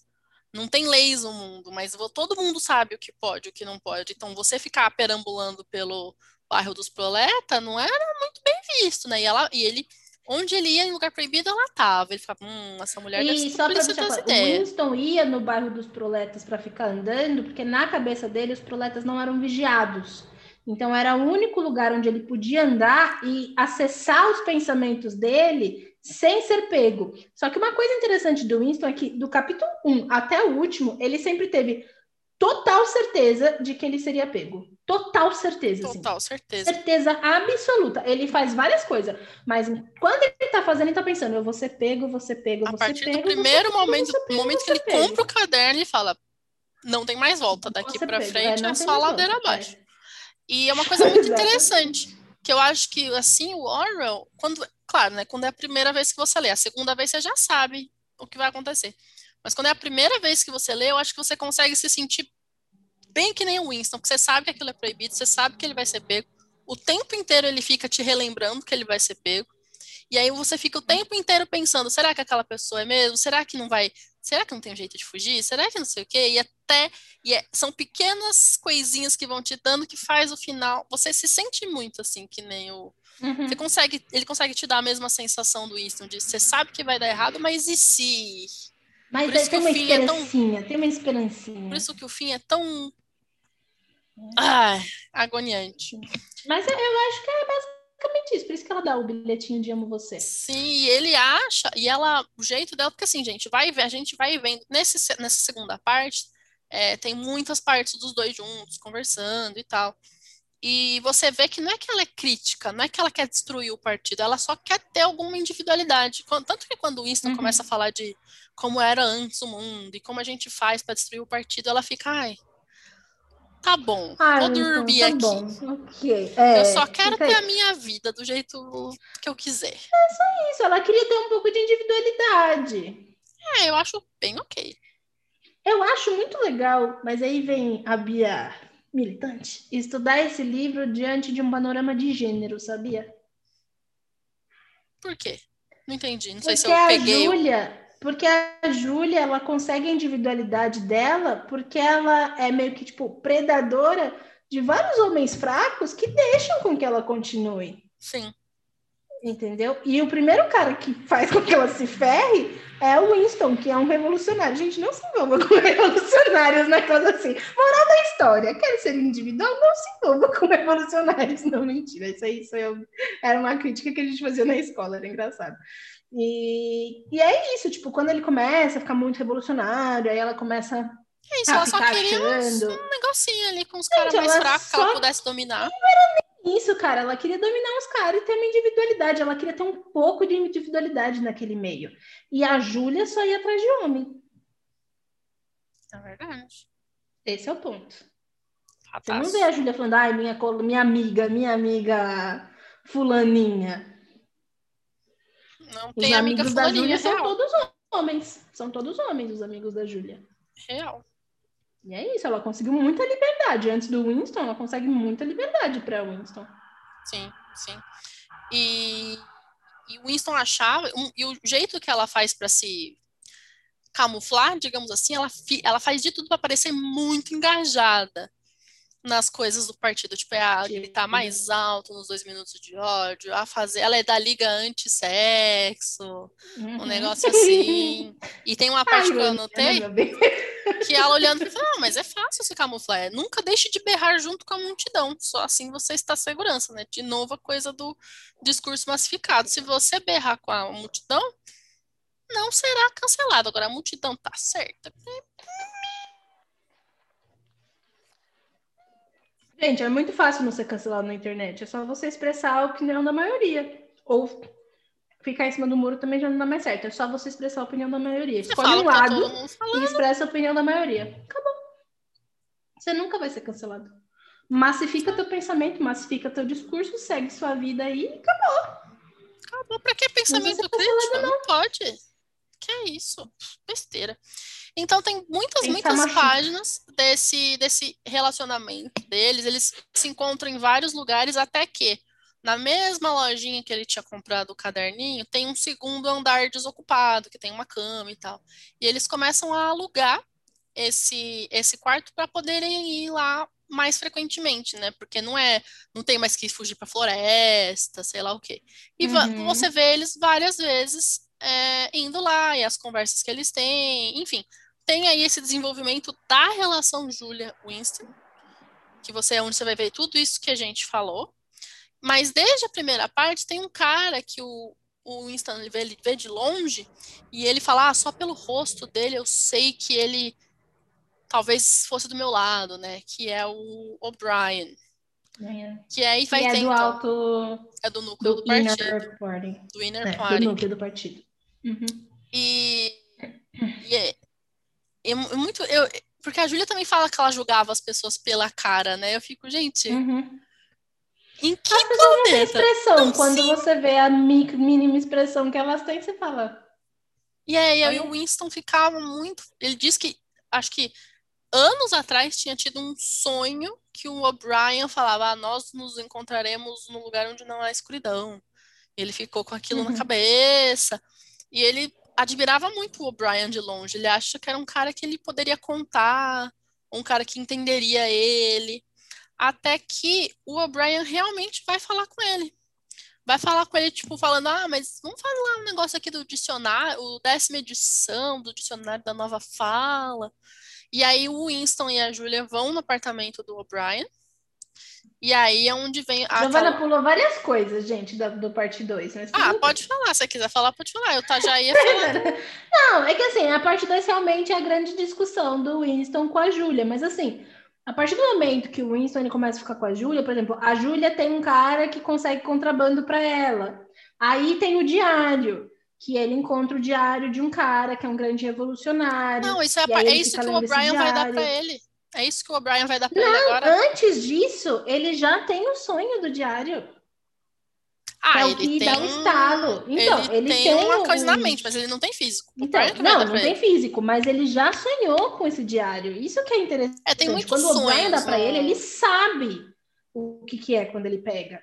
Porque ele já sonhou com o diário antes, ele já sonhou com o nome do cara do revolucionário antes, aí ele já sonhou com o O'Brien antes, e tudo isso, ele, as pessoas ficam achando, assim, para mim, é muito essa coisa de tipo, é, é, tão parecido o discurso, é tão massificado que tem muito a ver com essa coisa do, do duplo pensamento, né? Que eles estão falando, gente, lembrando, não é magia, não é nada disso. É realmente um, um, jeito fictício de falar sobre esse padrão comportamental e de pensamento, esse padrão mental que as pessoas têm entre elas. Então, assim, eles sonham a mesma coisa, eles pensam a mesma coisa, e essa coisa do duplo pensamento é eu posso pensar de um lado de um jeito e do outro do outro jeito, e as duas coisas são verdade. Então, tudo isso vai acarretando para que quando ele encontra esse O'Brien, ele, ao mesmo tempo que ele acha que o O'Brien vai ser um aliado, ele já sabe que o O'Brien não é. Isso acontece ao mesmo tempo.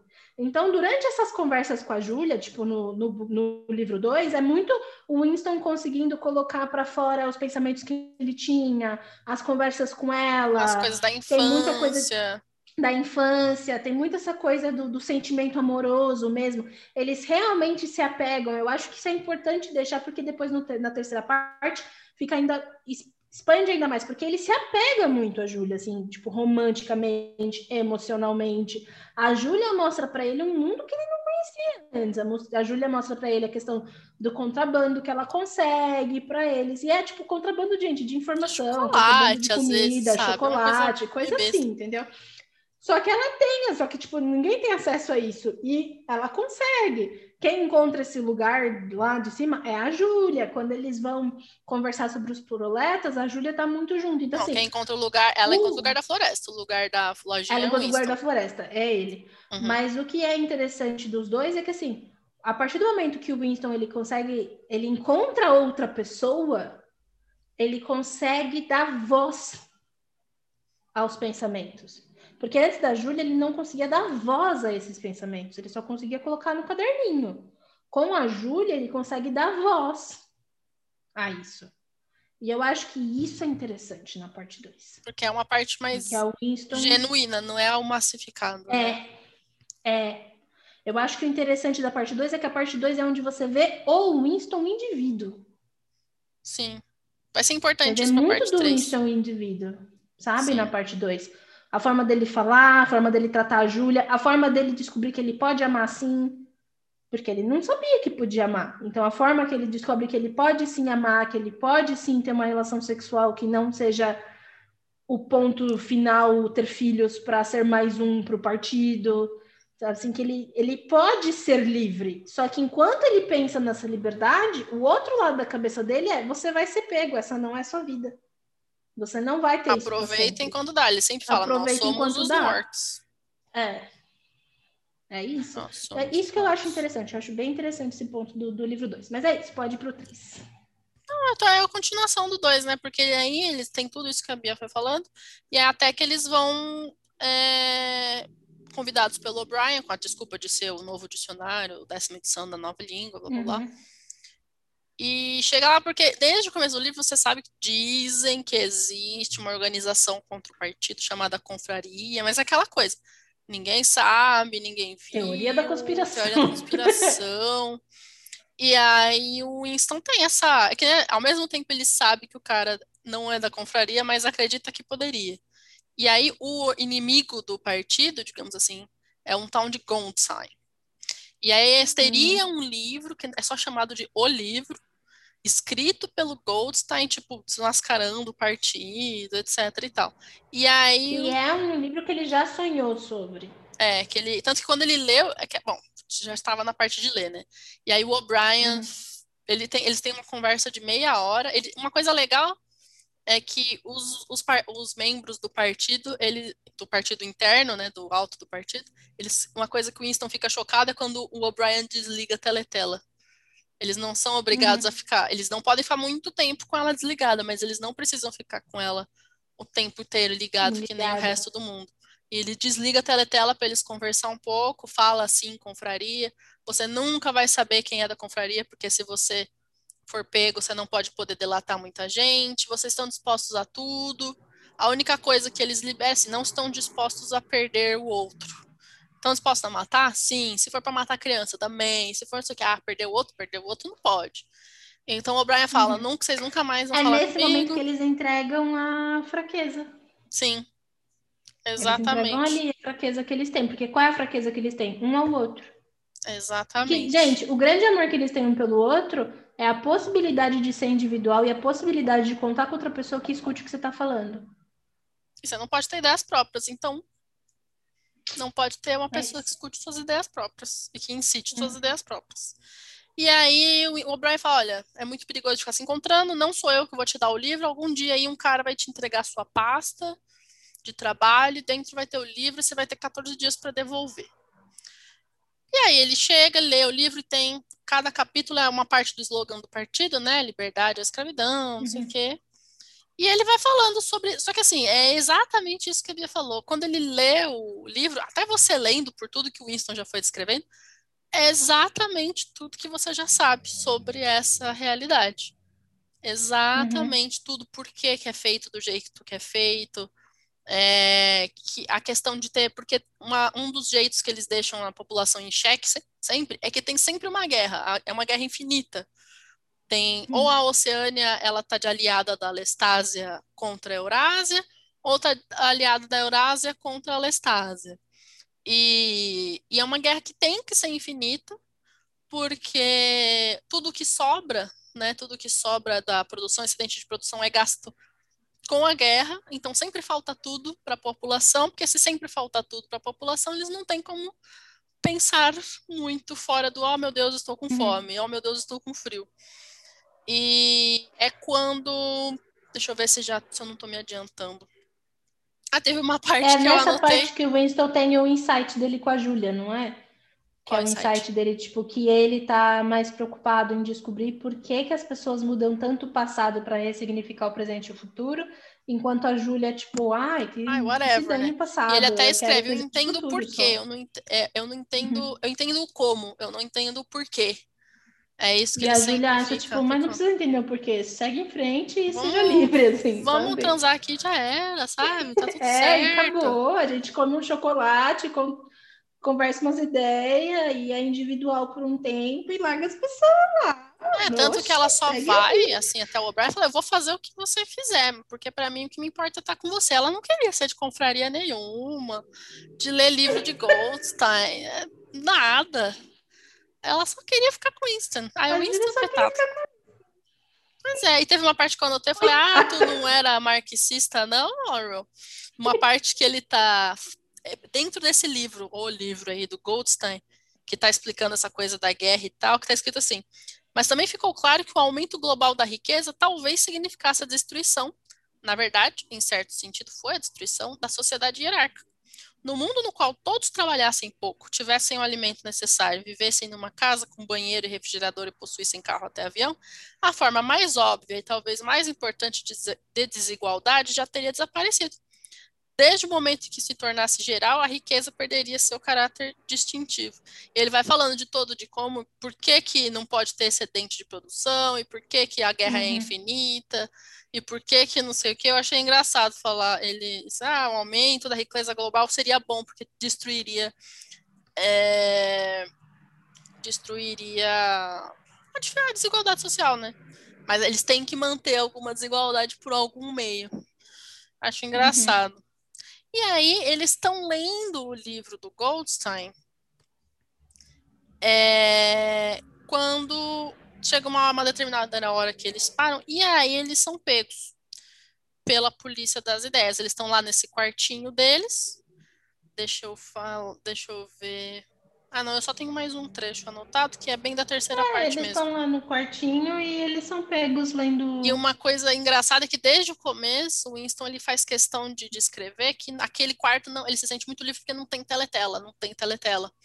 E aí eles estão lá e de repente começam a ouvir uma voz. E aí tinha uma teletela escutando eles o tempo inteiro atrás de um, de um quadro. E o, o dono da loja era da polícia das ideias. Ele conversava, achava que o cara era só um senhorzinho qualquer que estava ali. E o cara era da Polícia das Ideias, eles estavam sendo observados há sete anos. Eles foram pegos ali e aí encaminhados ao Ministério do Amor, que não tem amor lá dentro. E aí esse tal lugar que ele sonha, que o O'Brien falou para ele, ah, nos encontraremos no lugar onde não existe escuridão, é que para ser uma forma de tortura até, né, mais forte, no Ministério do Amor as luzes são fortes o tempo todo. Então realmente não tem escuridão. Então quando você está lá dentro, você não sabe se é dia, se é noite, quanto tempo você está lá dentro. É um lugar completamente feito para você tirar para tirar de você toda e qualquer sensação de, de realidade. Sim. Quer falar um pouco sobre isso? Porque eu não tenho muito o que falar fora um trecho e o fim. Não, eu acho que é isso. Você já, você já você vai pro fim da tortura, na parte de tortura, ou você vai. Uma parte, parte que ele, ele, que o O'Brien e ele estão conversando, tipo, eu, quero, eu vou falar um pouquinho do, da prisão. Uhum. O O'Brien fala para ele da questão da. Eu, eu, acho inter... eu acho interessante essa coisa, tipo, do Winston, porque eles são, ele é separado da Júlia. Aí tem um pouco dessa, dessa preocupação dele em relação à Júlia no comecinho, mas que são aos poucos. E eu acho que uma das coisas que é interessante é que essa esperança que o O'Brien entrega para ele é muito utilizado durante a tortura, né? Uhum. Essa esperança do livro, do que existe um lugar que pode, ou existe um pessoal que pode ir contra o partido e tudo mais. É muito interessante, mas eu acho que o, o que eu acho mais interessante dessa parte é que o livro inteiro, o Winston sempre soube que ele não ia vencer, sabe assim? Ele você acompanha soube. esse pensamento dele. Você sabe, mas ele te, ele, te, ele te induz a um duplo pensamento. Você sabe que ele não é. vai vencer, mas você tem uma esperança. Será? Você tem uma esperança. É isso. É o Winston. O Winston o tempo inteiro é assim. E aí a tortura tem seus graus de tortura, né? Primeiro, você só fica num lugar que você não sabe se é dia, se é noite, se é não sei o quê. Você fica vendo outras pessoas mais sofridas, menos sofridas. Você fica, nossa, uhum. o que será que vai acontecer comigo? E aí, primeiro, tem muitos e muitos e muitos dias de tortura física mesmo de bater na pessoa uhum. até não aguentar mais. É, aí chega determinado momento que. E, e, tem muito choque, porque. E é uma coisa bem interessante que vai tendo, que nas sessões de tortura, quem está sempre presente é o O'Brien, né? Que aí o, o, o, Winston finalmente fala, é, realmente, ele não, não era um, um aliado, alguma coisa. E ele quer reconfigurar o Winston para que ele realmente acredite no partido. E, e, é uma coisa que tem nisso, tipo, ah, se eu só fui contra, por que não só me matar? Por que não só me pegar uhum. e me matar? E falar, não, o importante não é que, vo que você tenha pensamentos próprios e você morra e fica por isso mesmo. É dobrar o indivíduo até o fim. Você pode até morrer. Você vai, você sabe que quem é pego pelo. Desde o começo, você sabe que as pessoas passam pela tortura e um tempo depois elas são mortas. Você vai uhum. ser morto, mas você vai morrer acreditando no partido. E aí tem uma parte que ele vai falando, tipo, e o O'Brien tá sempre falando, ah, por que, que o nazismo não deu certo? Porque todos os outros é, regimes totalitários não dão certo, e vai explicando por que, que o partido é superior. E, e ele tá falando, tá tentando reconfigurar isso, falando, não, tá, mas por que, que o partido quer o poder? Ah, porque vocês acham que a sociedade não se cuida bem sozinha, vocês precisam cuidar da sociedade. E o O'Brien, pelo amor de Deus, o Winston, partindo quer poder pelo poder, né? E aí eu anotei um trecho, que é o último trecho que eu tenho anotado, que é, sabemos que ninguém toma o poder com o objetivo de abandoná-lo. Poder não é um meio, mas um fim. Não se estabelece uma ditadura para proteger uma revolução. Faz-se a revolução para instalar a ditadura. O objetivo da perseguição é a perseguição. O objetivo da tortura é a tortura. O objetivo do poder é o poder. Agora você está começando a me entender? E essa parte eu achei bem pesada, bem metal. E aí diz isso mesmo, né? A gente não uhum. é só da gente ter o poder, mas é ter o poder e você vai acreditar. Vamos reconfigurar no, no, no, que o partido acha assim. Ele fica várias vezes apontando quatro dedos pro. mostrando quatro dedos pro, pro Insta e falando, quantos dedos você vê aqui? quatro, aí dá choque. Não, você vai ver cinco. Eu tô levantando cinco dedos. E vai e vai até o Winston começa a acreditar de tanto choque na cabeça. Está vendo Está cinco vendo dedos. Cinco e uma coisa dedos. que é importante, porque a gente está chegando no final, o Winston fala durante o livro inteiro, desde o começo, que o maior medo da vida dele são ratos. Ah, é verdade, que tem uma hora lá no quartinho que vem um rato, é. ele surta, e a Júlia fala, não, eu vou fechar os, os buracos, pode deixar. Pode deixar. É. E ele fala isso desde o começo, que quando ele chega em casa ele vê se tem rato, que é o maior medo da vida dele são ratos. São ratos, isso é, isso é verdade, isso fica dado no livro. Uhum. E depois de ele passar por toda a tortura, eu fiquei muito puta, porque ele, ele que deu o, o último instrumento pro O'Brien usar contra ele, mas tudo bem. É, aí chega uma hora que ele fica de boa, só assim numa sala, ninguém tá batendo, ele vai por vários dias. E enquanto ele dorme, eu acho que ele fala alguma coisa que não devia ter falado. Uhum. E aí uhum. volta o O'Brien, ele já tinha se recuperado um pouco, sabe? Ele já tinha engordado mais um pouquinho, tinha voltado a dar comida para ele, porque aí ele passa não só por violência, mas também por privação, etc e tal. Uhum. E aí ele já estava se recuperando, já achava que já tinha feito, já tinha sido reconfigurado, né, e tal. Até que enquanto ele dorme, acho que ele, ele chama a Júlia, ou alguma coisa assim, ele fala algo que não deveria ter falado. E, obviamente, que a Teletela escutou. E aí chega o O'Brien com mais os policiais e leva ele para, tipo, durante a estadia dele no Ministério do Amor, toda hora alguém é mandado pro quarto 101. Uhum. Ah, leva ele para um quarto 01. E aí ninguém sabe o que, é esse quarto 101. Tipo, todo mundo sabe e ao mesmo tempo não sabe, né? Isso é o livro inteiro. E aí, finalmente, ele é mandado para o quarto 101. Porque aí ele tá conversando com o Brian e fala, puxa, mas eu já me reconfigurei todo. E aí o O'Brien fala para ele, e mas o que, que falta então para você ser, né? 100% do partido. E aí o, e o Winston diz, ele diz, eu ainda não traí a Júlia. Assim, confessar, tipo, ah, confessar que a Júlia tinha feito coisas, ele já tinham feito, mas no sentimento, na individualidade dele, ele ainda não tinha traído, não tinha deixado de gostar. Mas esse é o ponto. Ele só responde isso porque é o O'Brien. Tem uma parte durante Sim. a tortura que ele começa a pensar no O'Brien como ele pensa na Júlia. Ele sonha com Essa última Gente, parte é, tá escrito exatamente desse jeito. Que, ele, que o O'Brien come... nessa parte da tortura que o O'Brien começa a questionar, que eles começam a ter conversas mais são conversas, gente. É o O'Brien perguntando para ele: por que, que, a pessoa quer poder? E ele responde: ele fala, não, isso não é por causa disso. É uma conversa, eles estão conversando. É retórica pura aquilo. E aí o, O'Brien vai indo. Durante esse período, depois de tanto choque que ele levou, de tanta pancada que ele levou, ele começa. Está escrito desse jeito no livro, que ele começa a sonhar com o O'Brien da mesma forma que ele sonha com a Júlia. Gente, vocês acham que sonha com a Júlia é como? Né? Júlia é mulher deles. e ele começa a... Então ele começa a sonhar com o O'Brien da mesma forma. O O'Brien se torna essa figura da conversa. Essa figura do eu tenho alguém para conversar, eu tenho alguém para trocar ideia. Ele sempre fala, mesmo que seja contra mim, torna. ele pelo menos me entende. Me entende. Então, quando o O'Brien pergunta para ele o que está faltando, para ele é ok responder para o O'Brien. Se fosse qualquer eu pessoa, fico eu puta mesmo assim. Por isso que eu não mas Gi, é Não, eu entendo no livro, isso. mas eu fiquei, ai, isso que saco. E aí ele fala. É, aí ele levam fala. ele pro quarto 101. E o que tem no quarto 101? Aí ele até pergunta, ah, mas o que, que tem lá? E aí o O'Brien fala: Você sabe o que tem lá. Você pode ter não pensado, mas todo mundo sabe o que tem lá, que é o que pior existe. Só que o que pior, o que existe de pior difere de pessoa para pessoa. Pro pessoa. Winston é rato.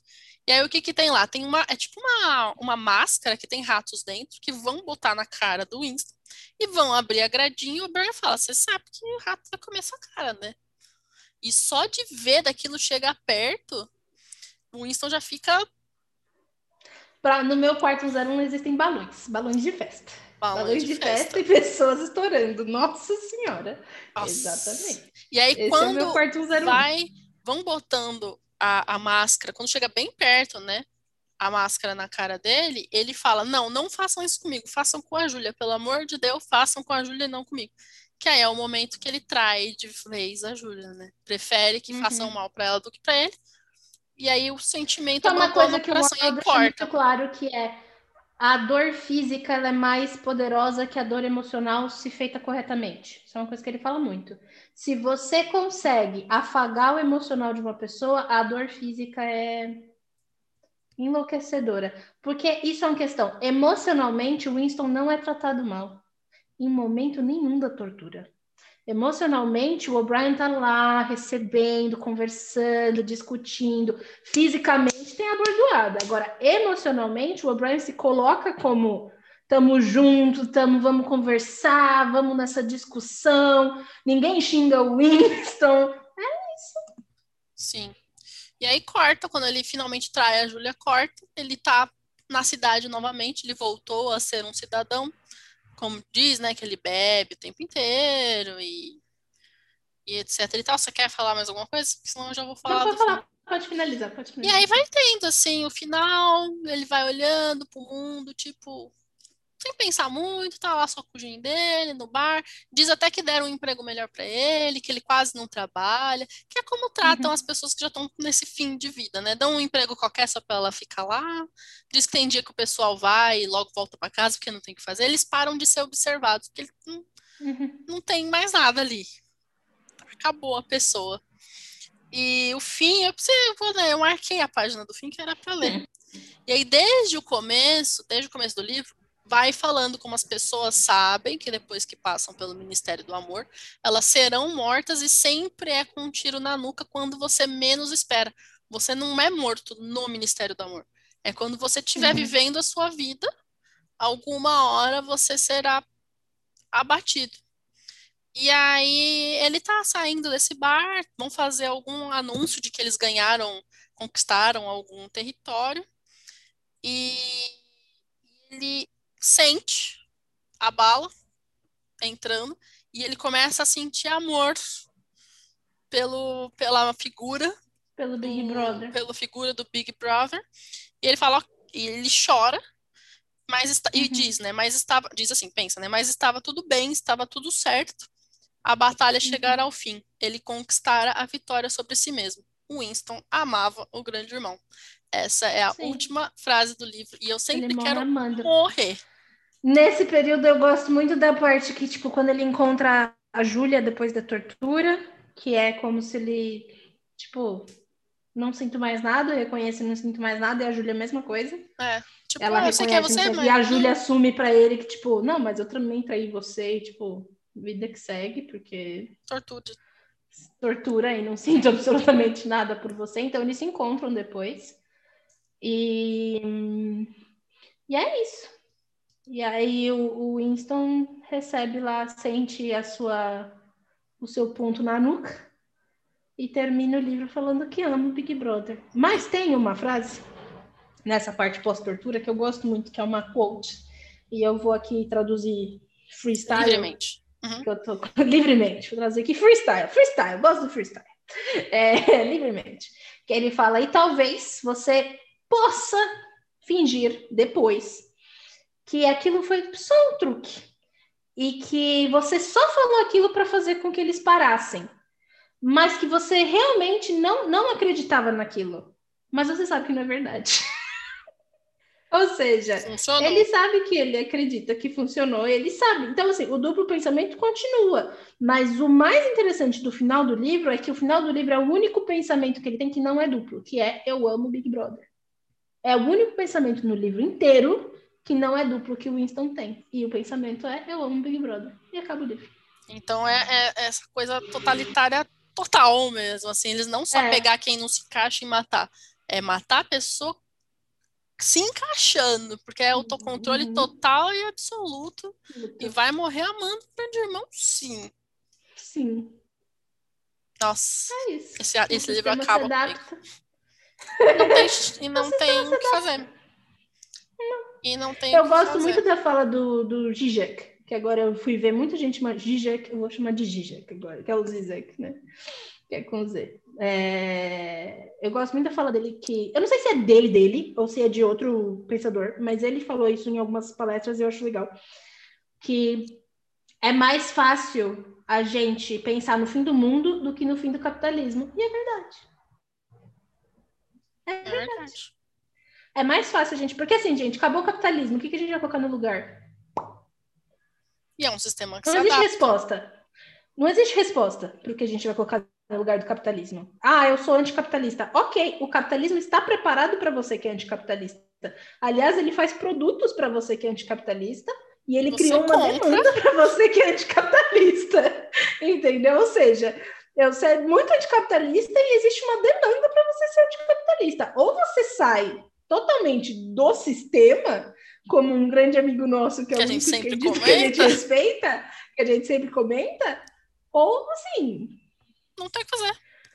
Não tem o que fazer. Então, é mais fácil a gente imaginar o fim do mundo, porque a gente vai ficar sem, sem questões naturais, sem elementos e sem tudo, do que realmente pensar no fim do capitalismo. E, gente, isso não é um tipo de pensamento que é para ter, aceitar e falar: ah, então tá bom, então um dia o mundo vai acabar, eu vou continuar aqui consumindo meu plástico e falando meus absurdos, sendo racista e machista e homem branco cis, filha da puta. Não é isso.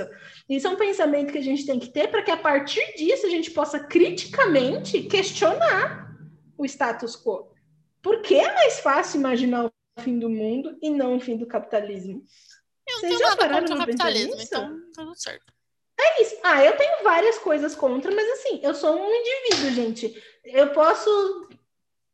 Por exemplo, eu respeito muito o nosso amigo, que é muito esquerdista, assim. Mas o que ele faz, no fim das contas, não vai adiantar em nada. Esse é o ponto. Esse é, é mas, o ponto. É, não, sim, sim. Esse é o ponto. Entendeu?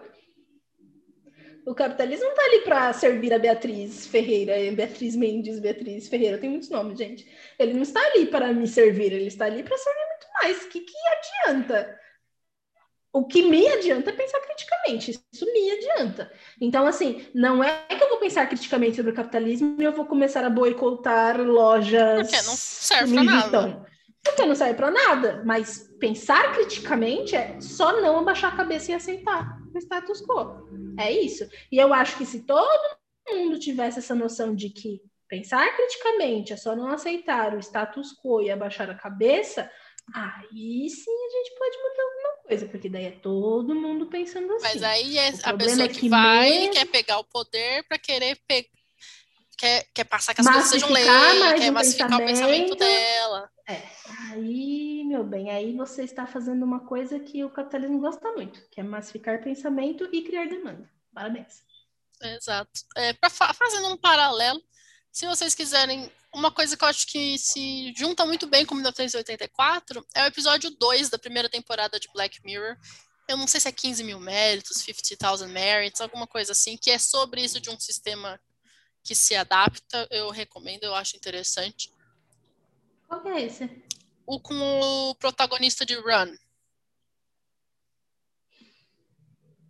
Que eles estão sempre numa. estão sempre correndo numa bicicleta ergométrica, ah, ponto. Tá bom, tá bom. E aí ele acha que ele vai se rebelar contra o sistema. Enfim, assistam. Hum. Tem um paralelo Sim. direto com 1984. Agora, um paralelo que eu descobri que é da vida real, eu já falei no podcast uma vez, gente, mas esse final me lembrou bastante. E eu preciso comentar que o Jordan Peterson fez um podcast com uma moça que conseguiu fugir da Coreia do Norte. Põe lá no YouTube, Jordan Peterson, Coreia do Norte, você vai achar a mocinha. Que, gente, assim. ele... não, ó, gente, quando a gente fala isso, que isso é uma coisa que já vieram me falar e eu resolvi não responder a pergunta porque eu achei a pergunta tacanha. É, então, assim, para você que provavelmente deve estar escutando nesse, podcast, porque se você não tivesse escutado, você não teria feito aquela pergunta. A gente não tá falando para você escutar o Jordan Peterson para ver a menina coreana, para ver o ataque da menina coreana à Coreia do Norte e falar que os Estados Unidos são uma maravilha. Não é isso que ela fala. Então, ao invés de você vir no meu Instagram e encher o saco, vai lá escutar primeiro, depois você vai discutir. Um beijo. É isso a pessoa foi te encher o saco sem ter visto. Achei um grande. Sem ter visto, claro. Porque se tivesse visto, não tinha falado o que falou. É um grande exemplo do que a gente falou, que a gente só se alimenta por tweets e não vai atrás da coisa, não, é mesmo. Sim. E... Porque a, a, o comentário foi o seguinte, só para vocês entenderem, ele vai falar, ah, então quer dizer que é mais um é, mais um americano falando quanto a América é incrível e quanto a Coreia do Norte é horrível. Primeiro de tudo, o Jordan Peterson não é, é americano. Depois, é canadense. Depois, a menina não está falando que a América é maravilhosa, incrível, maravilhosa, incrível, uau. Aliás, ela faz uma crítica bem feia à América também, Sim. o que é muito interessante, sabe assim? Ou seja, ouve, depois você vem conversar. Ouve como é a sociedade coreana. E aí você vai ver, porque. Vai ver.